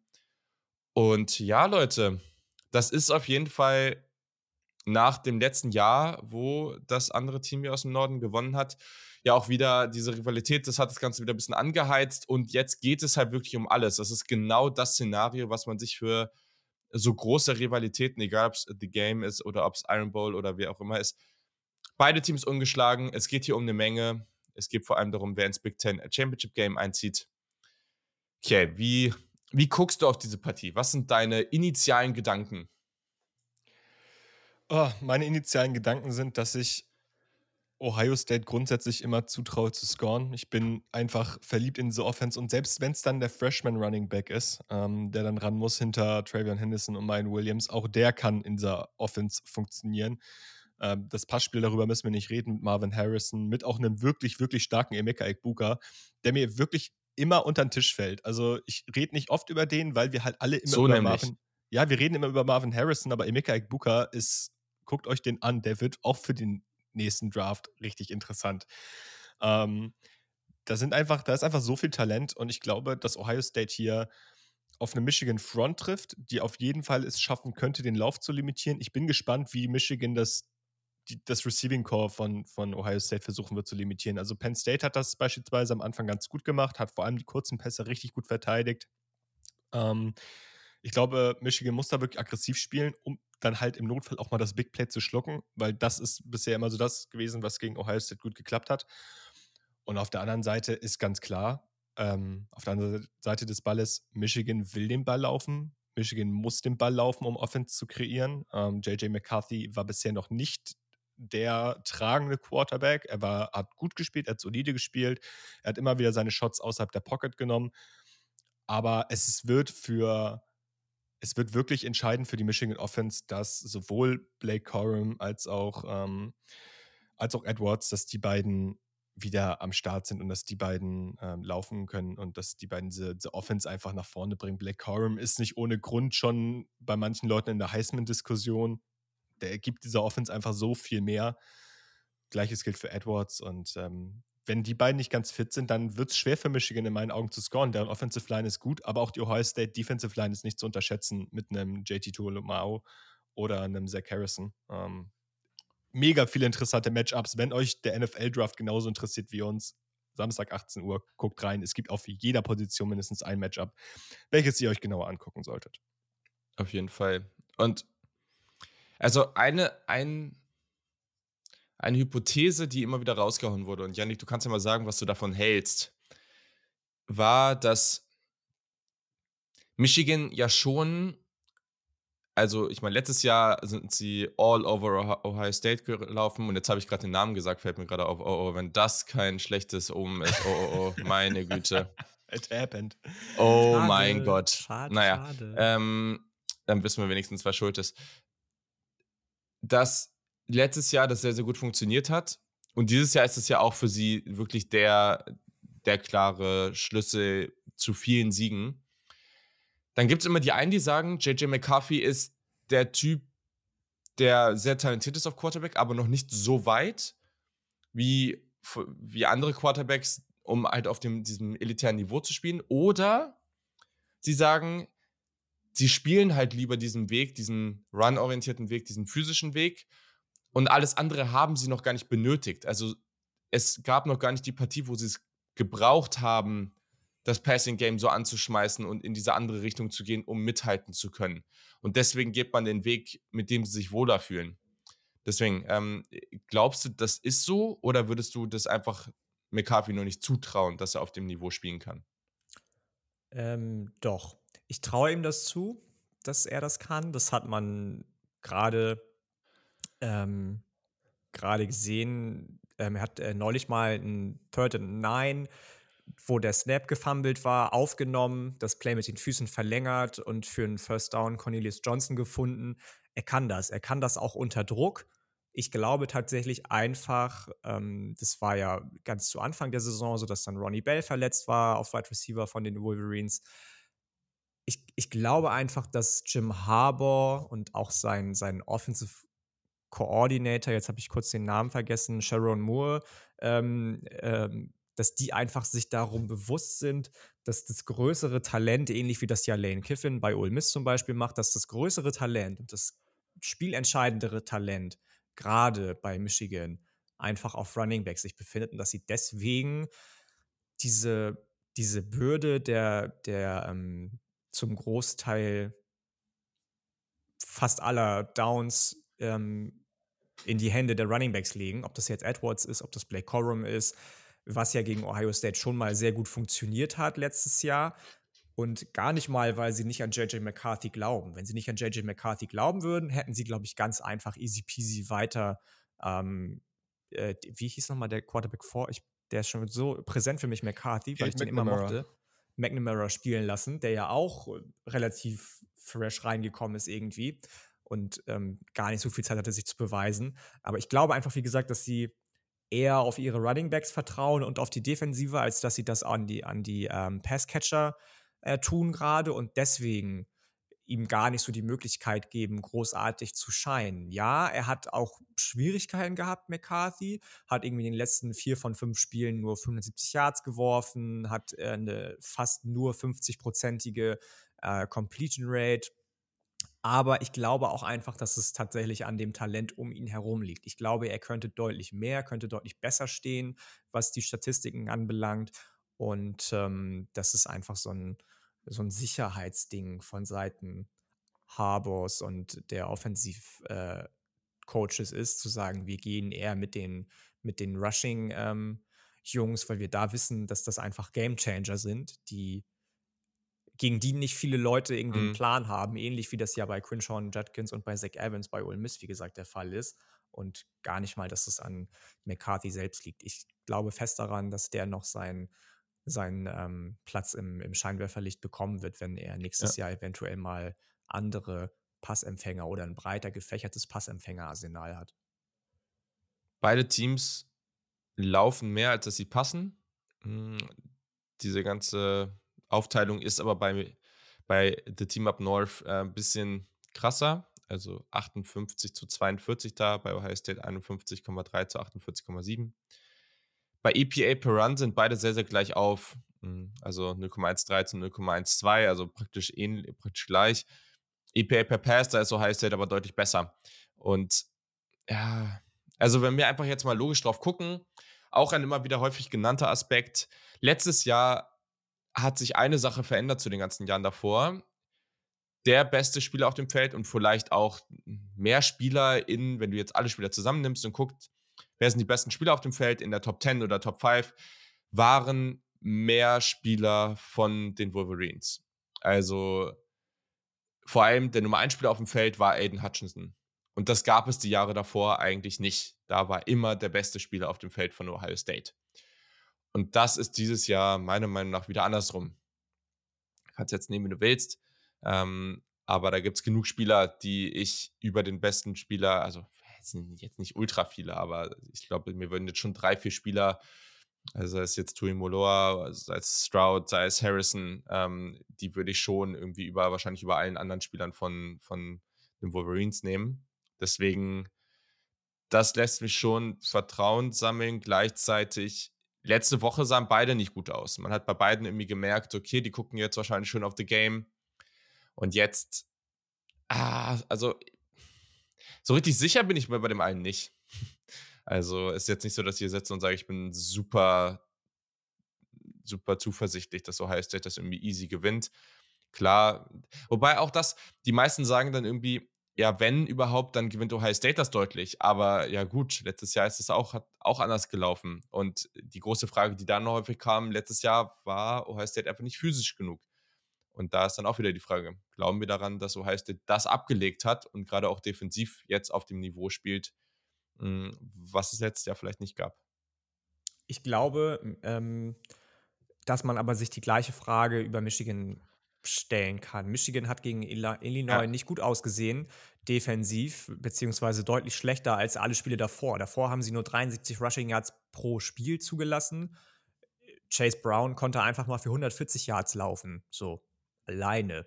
Ähm, Mike Morris, ganz, ganz wichtiger ganz, ganz wichtiges Puzzlestück in der Michigan Wolverines Defensive. Hat ähm, bis jetzt 20 Tackles, 7 Sacks, ein Forced Fumble, aber in den letzten drei Spielen auch nur 5 Tackle, was jetzt nicht unbedingt viel ist, ist die Frage, ob die Michigan Wolverines Defensive sich schon so ein bisschen über den Peak hinaus bewegt hat diese Saison und ähm, ob da nicht vielleicht zu wenige Playmaker, wie sie es ja die letzten Jahre hatten, mit Ojabo, mit äh, Hutchinson und wie sie alle geheißen haben die letzten Jahre, vorhanden sind. Und auf der anderen Seite dann Ohio State endlich mal ein paar mehr Leute hat, defensiv, die in die Bresche springen können, die du alle schon angesprochen hast. Nichtsdestotrotz glaube ich, mir wurde auch übrigens nicht unbedingt vorgeworfen, aber privat geschrieben bei Instagram, dass wir ja viel zu wenig über Michigan reden würden, ob wir die alle nicht mögen, wurde ich gefragt. ob wir alle was gegen die haben. Das ist der Grund, ja. Habe ich auch gesagt, dass das für dich der Grund ist, definitiv. Ist dein Podcast, deswegen lassen wir das einfach. Äh, nein, Quatsch.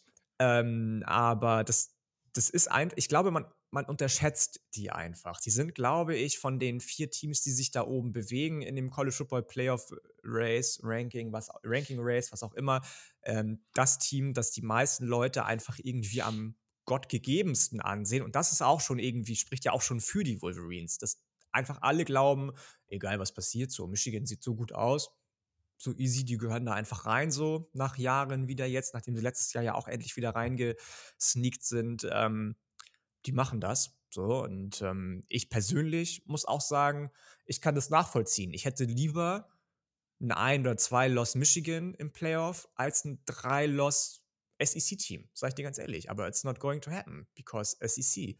So, und ähm, deswegen sollten wir vielleicht, also sollten wir nicht, aber ich fand den Punkt schon berechtigt, dass er gefragt hat, sag mal, was ist denn eigentlich mit Michigan?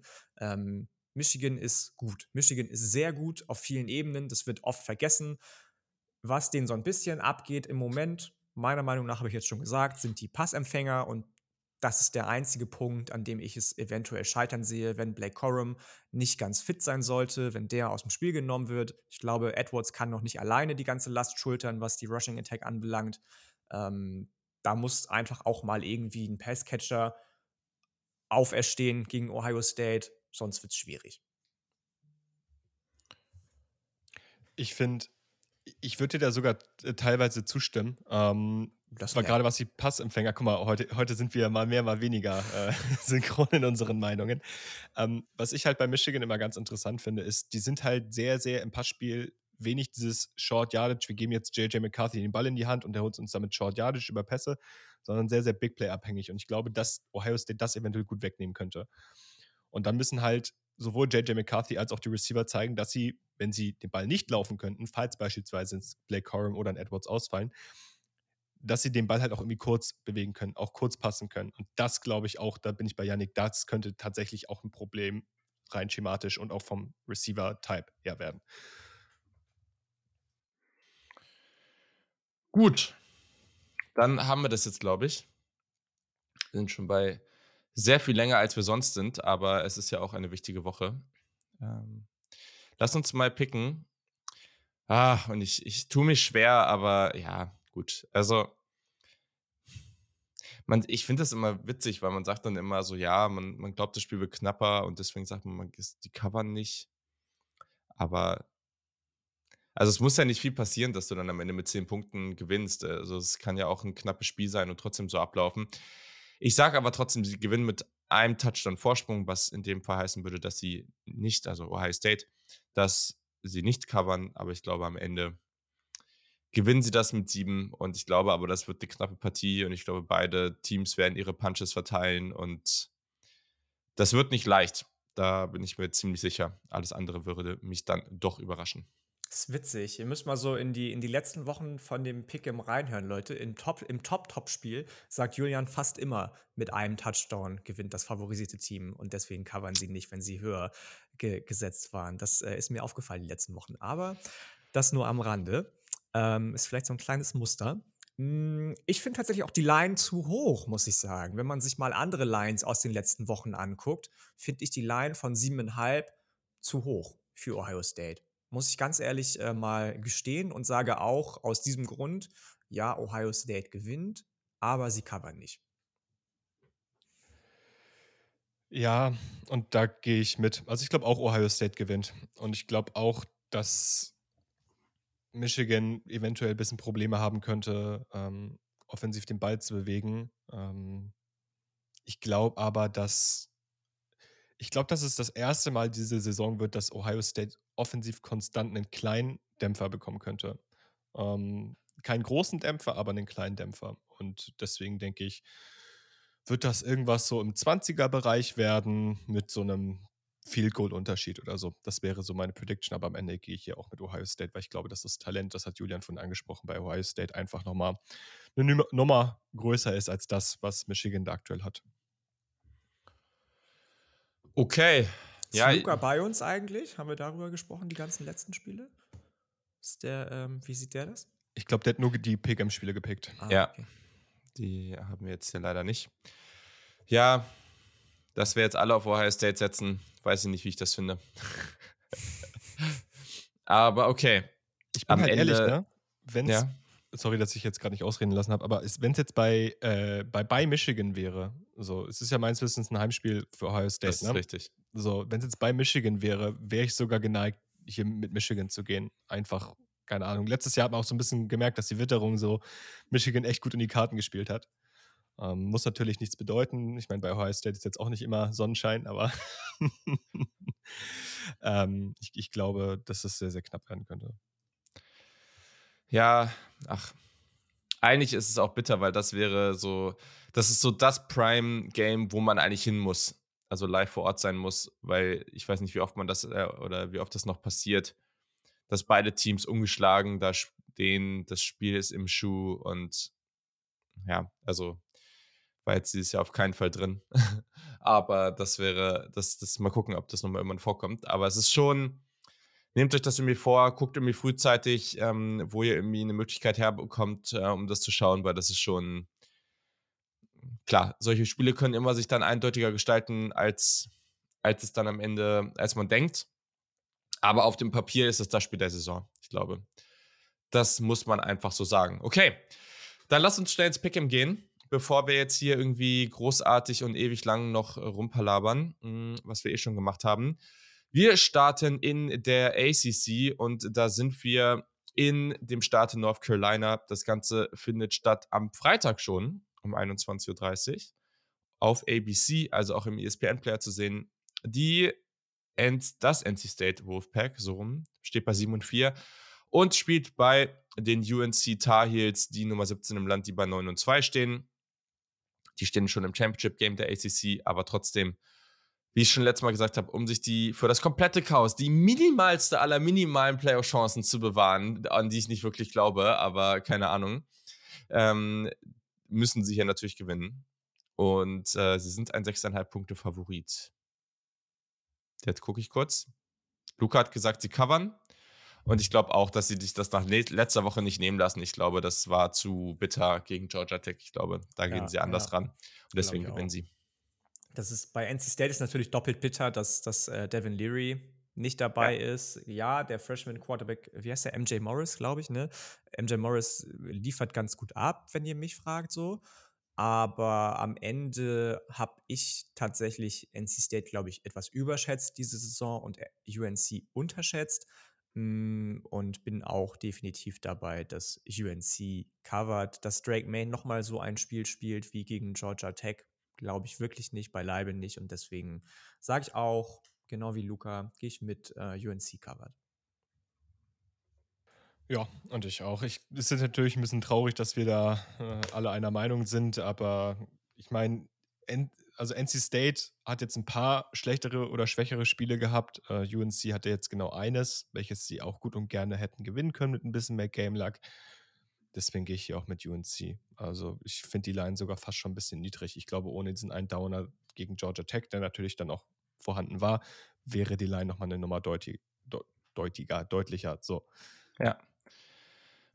Das ist korrekt. So, dann gehen wir in die American. Da ist ein Top 25 Matchup am Start zwischen den 9 und 2 Tulane, die auf 19 stehen, und den Cincinnati Bearcats. Die stehen an Nummer 24. Auch die stehen bei 9 und 2.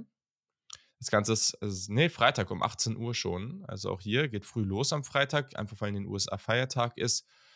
Und ja, da denke ich, äh, könnt ihr am Freitag schon ab ziemlich früh ziemlich viel coolen College Football schauen. Echt nice. Ich kann leider da absolut so gar nichts gucken. Aber ist halt dann an der Stelle so. Dann kann ich mir Samstag schon tagsüber mehr Highlights geben. Das Ganze auch auf ABC, also im ESPN-Player. Deswegen, ich sage euch Leute, wenn ihr vorhabt, ab heute Abend oder ab morgen dann ausführlich College Football zu gucken, diese Woche oder diesen Monat, lohnt sich der ESPN-Player dann schon. Ähm, ja, Cincinnati zu Hause und sie sind mittlerweile nur noch, das war jetzt hier anders, ähm, das war mal ein Zwei-Punkte-Spread, jetzt ist Cincinnati nur noch ein Ein-Punkte-Favorit. Das hat sich verändert. Und Luca hat aber gesagt, dass Tulane gewinnt. Insofern ist es eigentlich egal. Das Kann muss ich. er ja auch sagen, der Gute. Ja. In seiner, in seiner, in seiner Hype-Welle. Ähm, ich sag tatsächlich, Cincinnati gewinnt und covert auch covert auch mehr als deutlich, auch wenn Tulane so ein bisschen America's Darling, Everybody's Darling im Moment ist. Ich glaube, Luke Fickel wird sich richtig krass mit diesem Spiel ins Schaufenster stellen, wird nochmal allen zeigen, hey, I am the one. Er wird in der nächsten Zeit nicht an die Head-Coaching-Jobs, die er eventuell haben will, Michigan und oder Ohio State. Ich weiß nicht, wie da so seine Gefühlslage zwischen beiden Teams ist. Ähm, ich glaube, Ohio State wäre ihm deutlich lieber, aber Michigan würde er auch definitiv nicht Nein sagen. Verstehe ich. Ähm, rankommen. Und deswegen wird er sagen, hey, das ist jetzt nochmal, bevor wir in die Big 12 gehen. Ich glaube nicht, dass er mit Cincinnati in die Big 12 gehen wird, tatsächlich. Hot Take ähm, wird sagen, hey, hier bin ich, take me. Auburn beispielsweise, Nebraska, wer auch immer und ähm, wird richtig abliefern mit den, mit den Bearcats und ja, also ja. covern definitiv. Mit wie vielen Touchdowns weiß ich nicht, aber das wird, glaube ich, dann doch nochmal eine, ähm, eine Demonstration dessen, warum er letztes Jahr eigentlich auch so gut war mit seinem Team und auch dieses Jahr weiterhin trotz der vielen Abgänge so gut geblieben ist. Fast unter ferner liefen eigentlich. Also so wenige Leute reden über die zurzeit. Der Tulane Disrespect ist real.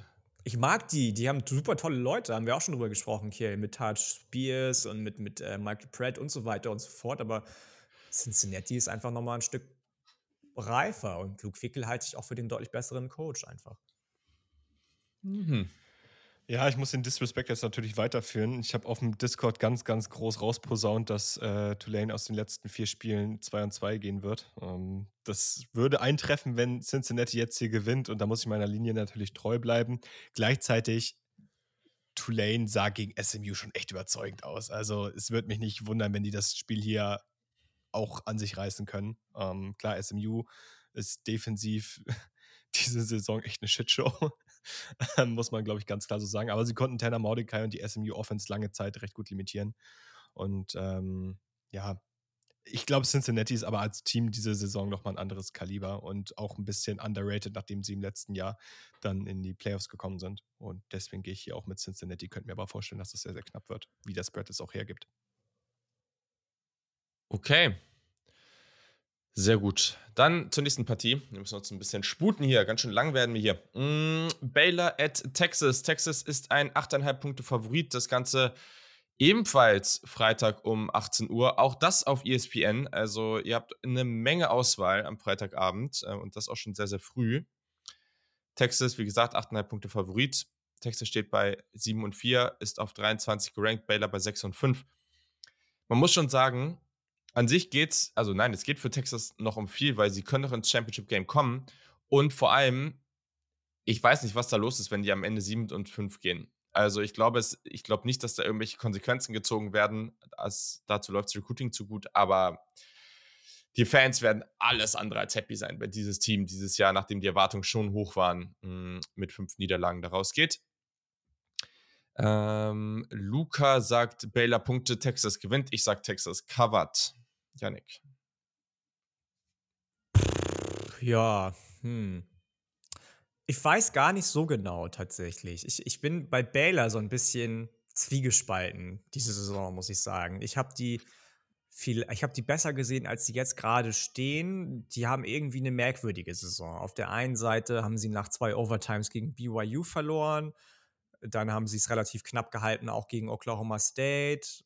Dann haben sie aber gegen Kansas J gegen die Jayhawks gewonnen, die bis dahin so ein bisschen das jetzige Tulane waren, also America's äh, Darling oder Everybody's Darling, haben die Red Raiders Texas Tech geschlagen, deutlich, haben gegen Oklahoma gewonnen, dann kam so ein crushing Loss gegen Kansas State und dann haben sie wieder knapp verloren, ganz, ganz knapp gegen TCU, die an vier im College Football Playoff Ranking irgendwie gerade stehen. Ähm, also die kann ich richtig schlecht greifen zurzeit. Dazu würde passen, dass sie jetzt irgendwie dann doch wieder gegen Texas gewinnen.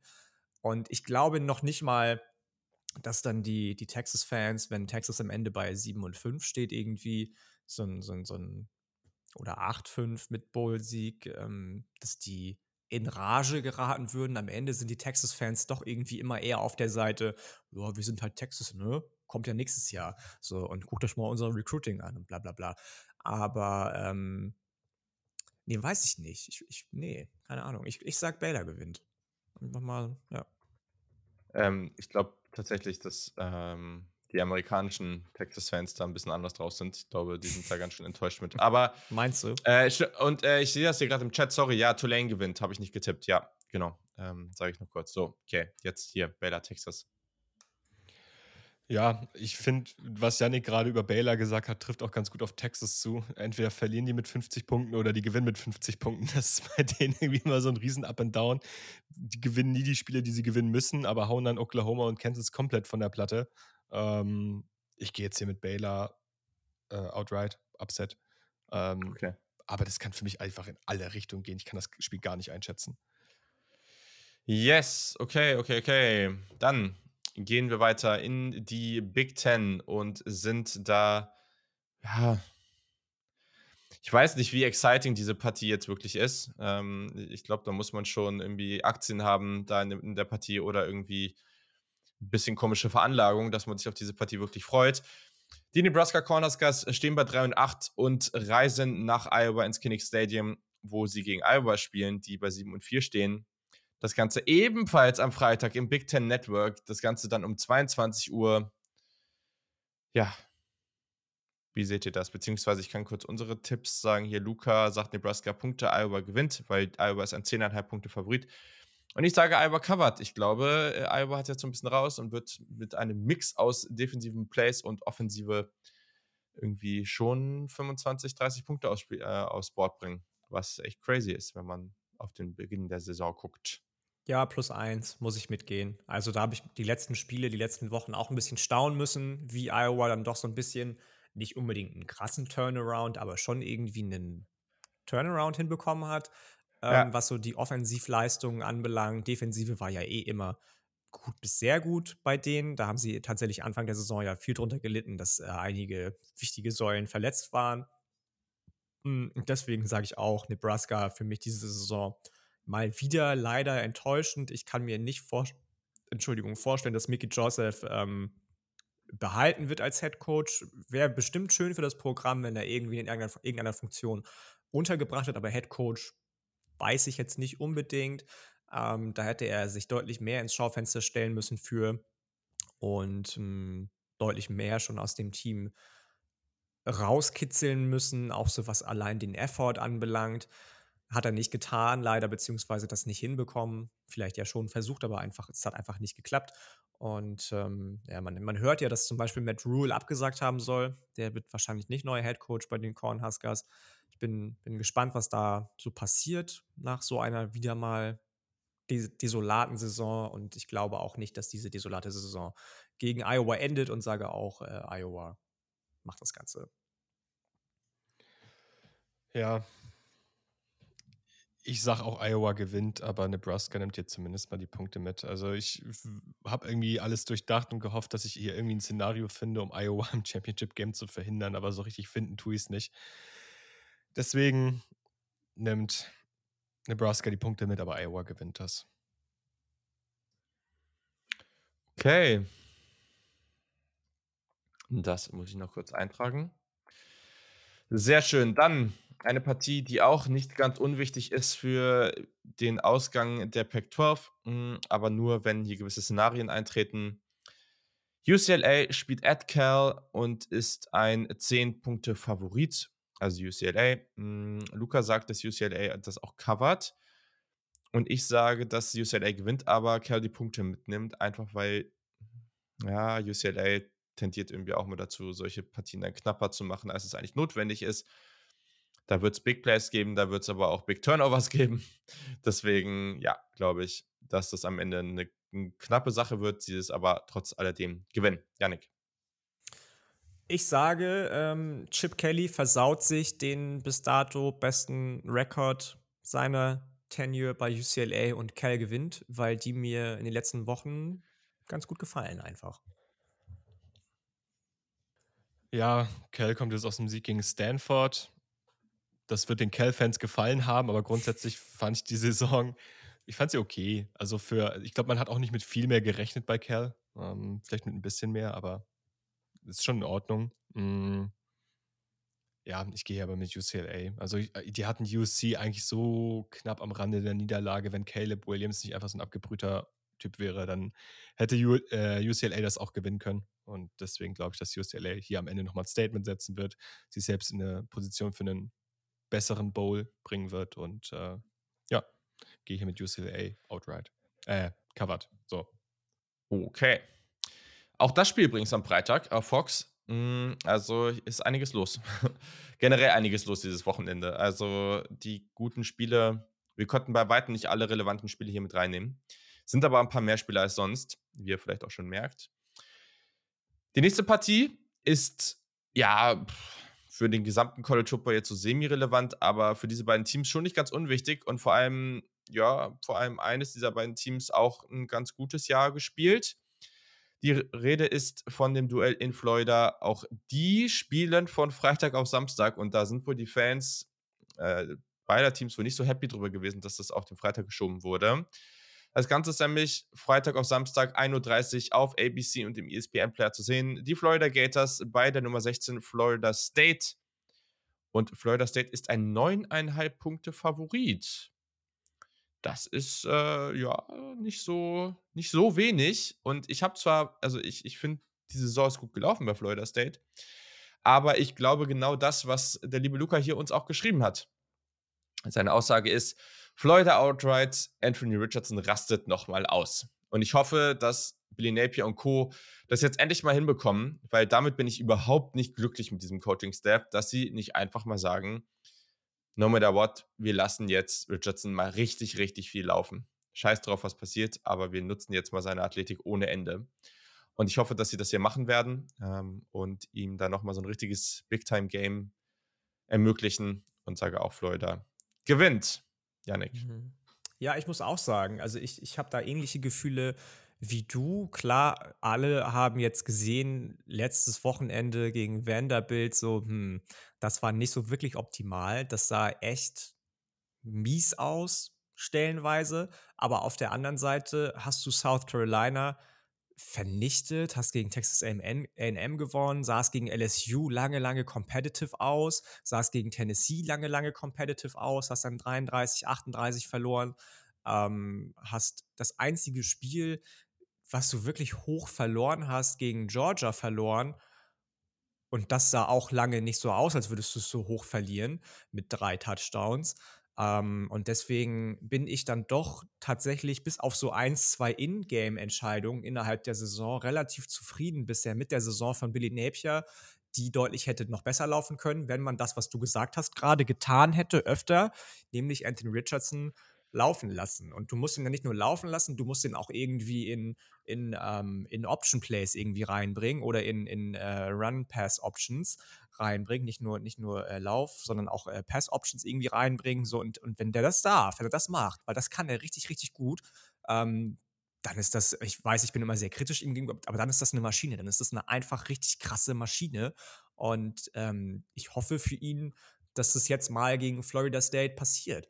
Florida State ist so ein Team, über das ich glaube, ich auch äh, hätte oder wir auch hätten mehr reden können diese Saison, ja.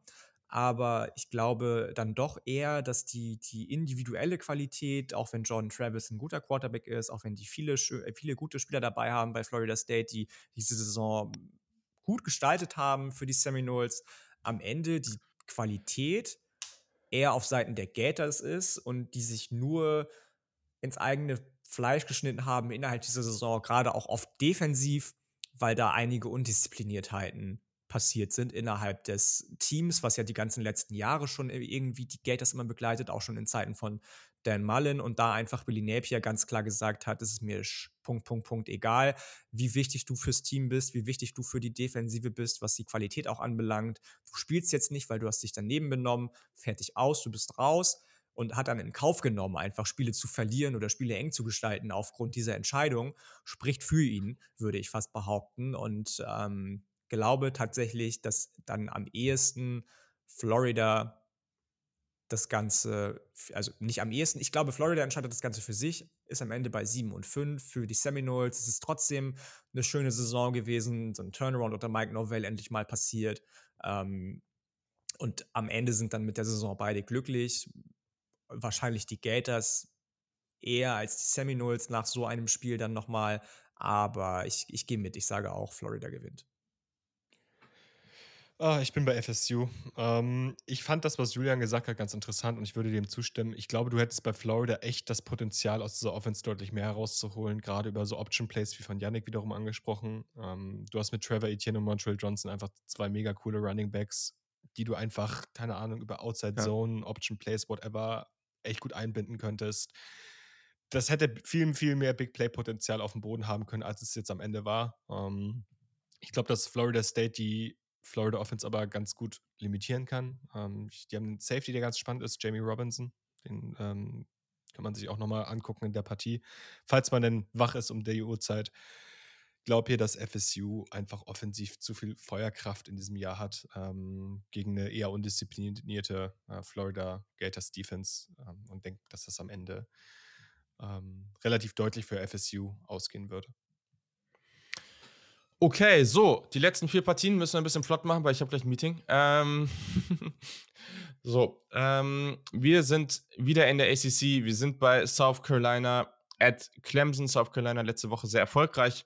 Jetzt die Frage, ob sie das nochmal abrufen können. Sie stehen bei 7 und 4. Das Ganze Samstag um 18 Uhr auf ABC und im ESPN-Player. Es könnte sein, dass Run College das zeigt. Das muss ich jetzt nochmal kurz gucken, weil das ist ja schon eine relevante Informationen für Menschen, die sonst keine, keine Streaming-Dienste oder sowas haben. Clemson auf Nummer 8, da geht es noch um eine Menge, stehen bei 10 und 1.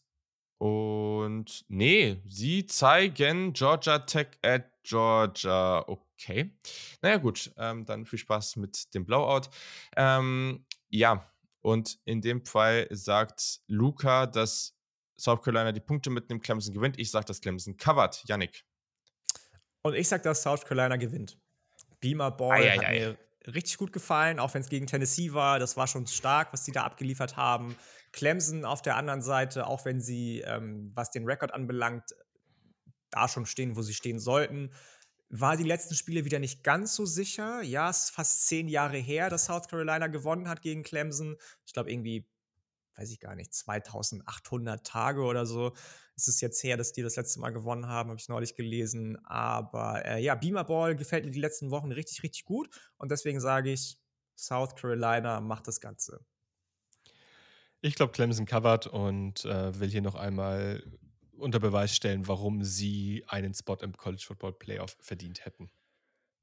Und dann okay. Shadow Drake May alle Träume im Conference Championship. So. So. Boah. Das wär's.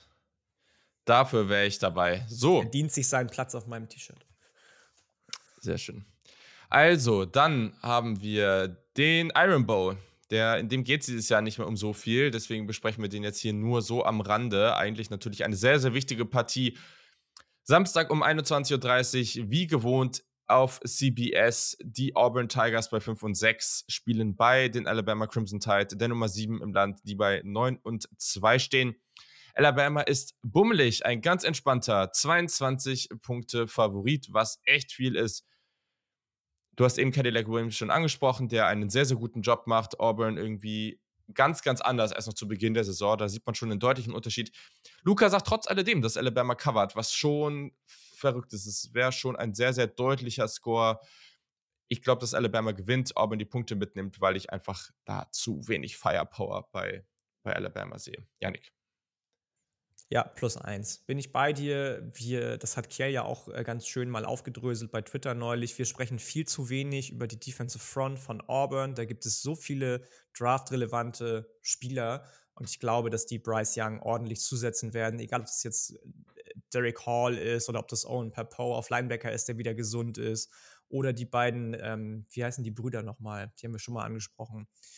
Äh, äh, äh egal, finden wir noch raus auf Defensive End beziehungsweise Defensive Tackle. Hm, ich glaube auch, dass die definitiv ihren Showcase für den oder die Draft machen wollen werden. Alabama wird das Ganze gewinnen, weil die individuelle Qualität auf Quarterback einfach da ist. Jamir Gibbs ist äh, auch einfach zu krass und nicht, nicht erhaltbar, aber covern wird, wird, Auburn, wird, wird Alabama nicht und deswegen sage ich, Auburn nimmt die Punkte mit, aber Alabama gewinnt vielleicht mit einem Touchdown. Es wird eng. Es wird sehr eng, glaube ich. Ich glaube nicht, dass es eng wird. Ähm, ich glaube aber auch nicht, dass es so deutlich wird, wie der Spread hergibt. Ähm, ich glaube, dass Alabama wieder Probleme haben wird, offensiv den Ball zu bewegen gegen eine starke Auburn-Front. Ähm, es, ist, es ist wirklich zum Mäusemelken in dieser Saison bei Alabama.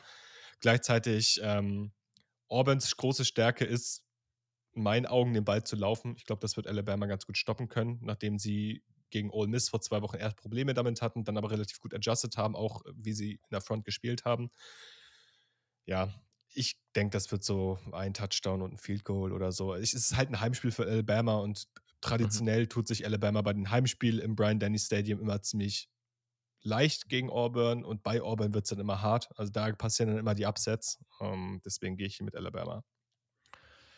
Okay, sehr gut. Dann haben wir ein aus Yannick-Perspektive sehr interessantes Matchup. Ähm, der Spread ist verdammt hoch, das ist überraschend.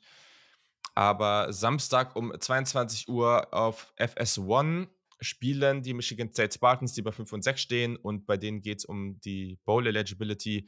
Bei der Nummer 11 den Penn State Nittany Lions, die bei 9 und 2 stehen.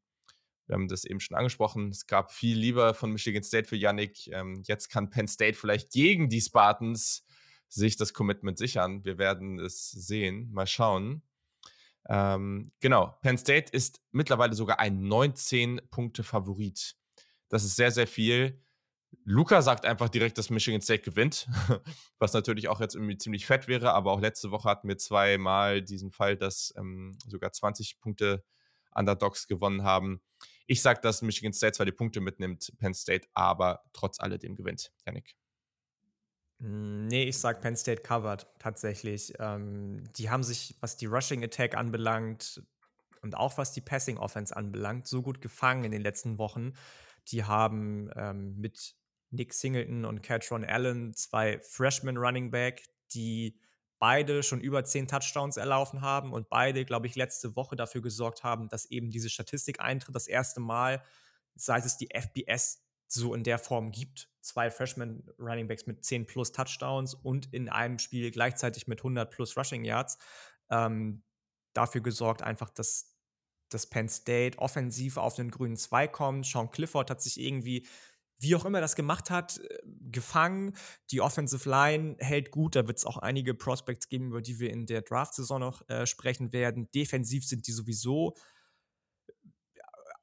aller Zweifel äh, erhaben und deswegen sage ich ganz, ganz klar, Penn State macht das und covert auch. Dafür ist mir Michigan State einfach zu, zu vage diese Saison, zu, zu unsicher auf allen Positionsgruppen. Ja, ich gehe da auch mit. Ich bin äh, nicht überzeugt von Michigan State, ebenfalls auf allen Positionsgruppen, gerade offensiv. Und ähm, ich denke, Penn State wird hier relativ dominant auftreten gegen das, was vom Michigan States Team noch übergeblieben ist, nachdem sieben Spieler angeklagt wurden bzw. angezeigt wurden. Mhm. Ja. Stimmt. Relevanter Punkt. Den sollte man hier nochmal erwähnen. Und dann in der letzten Partie, die auch noch gewisse Implikationen für ein potenzielles Championship-Game in der Pac-12 hat. Also es ist nicht komplett unmöglich. Aber diese Partie ist sehr, sehr spät. Hm, von Samstag auf Sonntag, 4.30 Uhr morgens bei uns. Und da kann es schon lange sein, dass für Washington alles durch ist.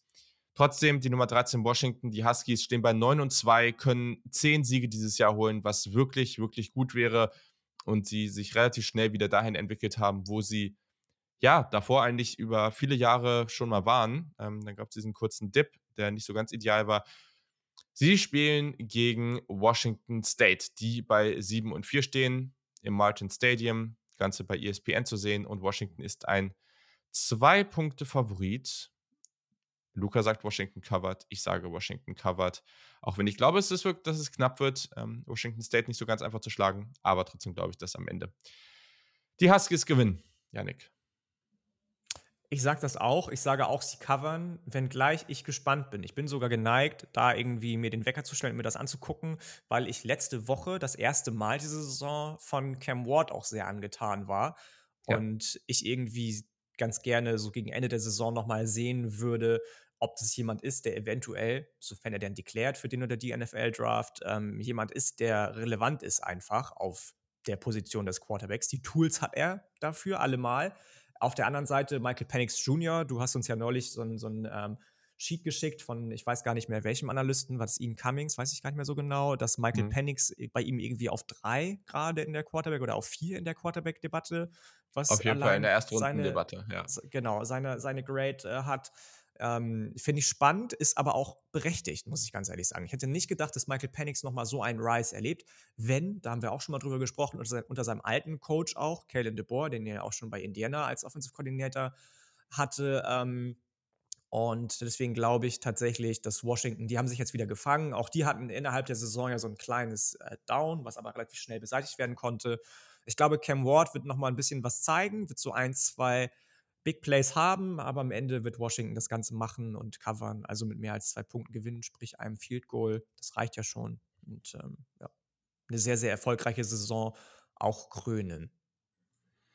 Ja, bin ich auch gespannt, wie sich Cam Ward da gegen einen relativ galligen Washington Pass Rush äh, so beweisen kann, äh, bestehend aus Jeremiah Martin und Braylon Trice, gerade letzterer, äh, wird auch in letzter Zeit öfter in der Draft-Diskussion genannt. Ähm, kann man auf jeden Fall mal ein Auge drauf werfen, wenn man sich schon Cam Ward anguckt. Am Ende finde ich das Talent overall bei Washington einfach eine Nummer zu hoch und denke, dass die Washington Huskies das deshalb hier gewinnen werden. Und zwar auch covernd. Ja, da haben wir es, Leute. Das waren nicht alle Spiele, aber das waren sehr, sehr viele. Und das war eine sehr lange Preview. Ich glaube, die längste dieses Jahr aber eben auch zu einem Spieltag, wo das berechtigt ist. Nächste Woche werden wir sehr viel weniger Spiele haben, die wir besprechen müssen, einfach weil es nicht mehr so viele Spiele sind, ähm, wenn wir auf die Conference Championships gucken. Wir hoffen, ihr genießt das Ganze, ihr habt viel Spaß damit. Ähm, jetzt schon ab Donnerstag, dann ab Freitagabend vielleicht. Ähm, wenn ihr Fragen habt, at Saturday Kick oder ähm, auch per Mail, hallo at saturdaykickoff.de. Genau, ja, muss ich nochmal kurz gucken. Ähm, da könnt ihr uns auch gerne schreiben.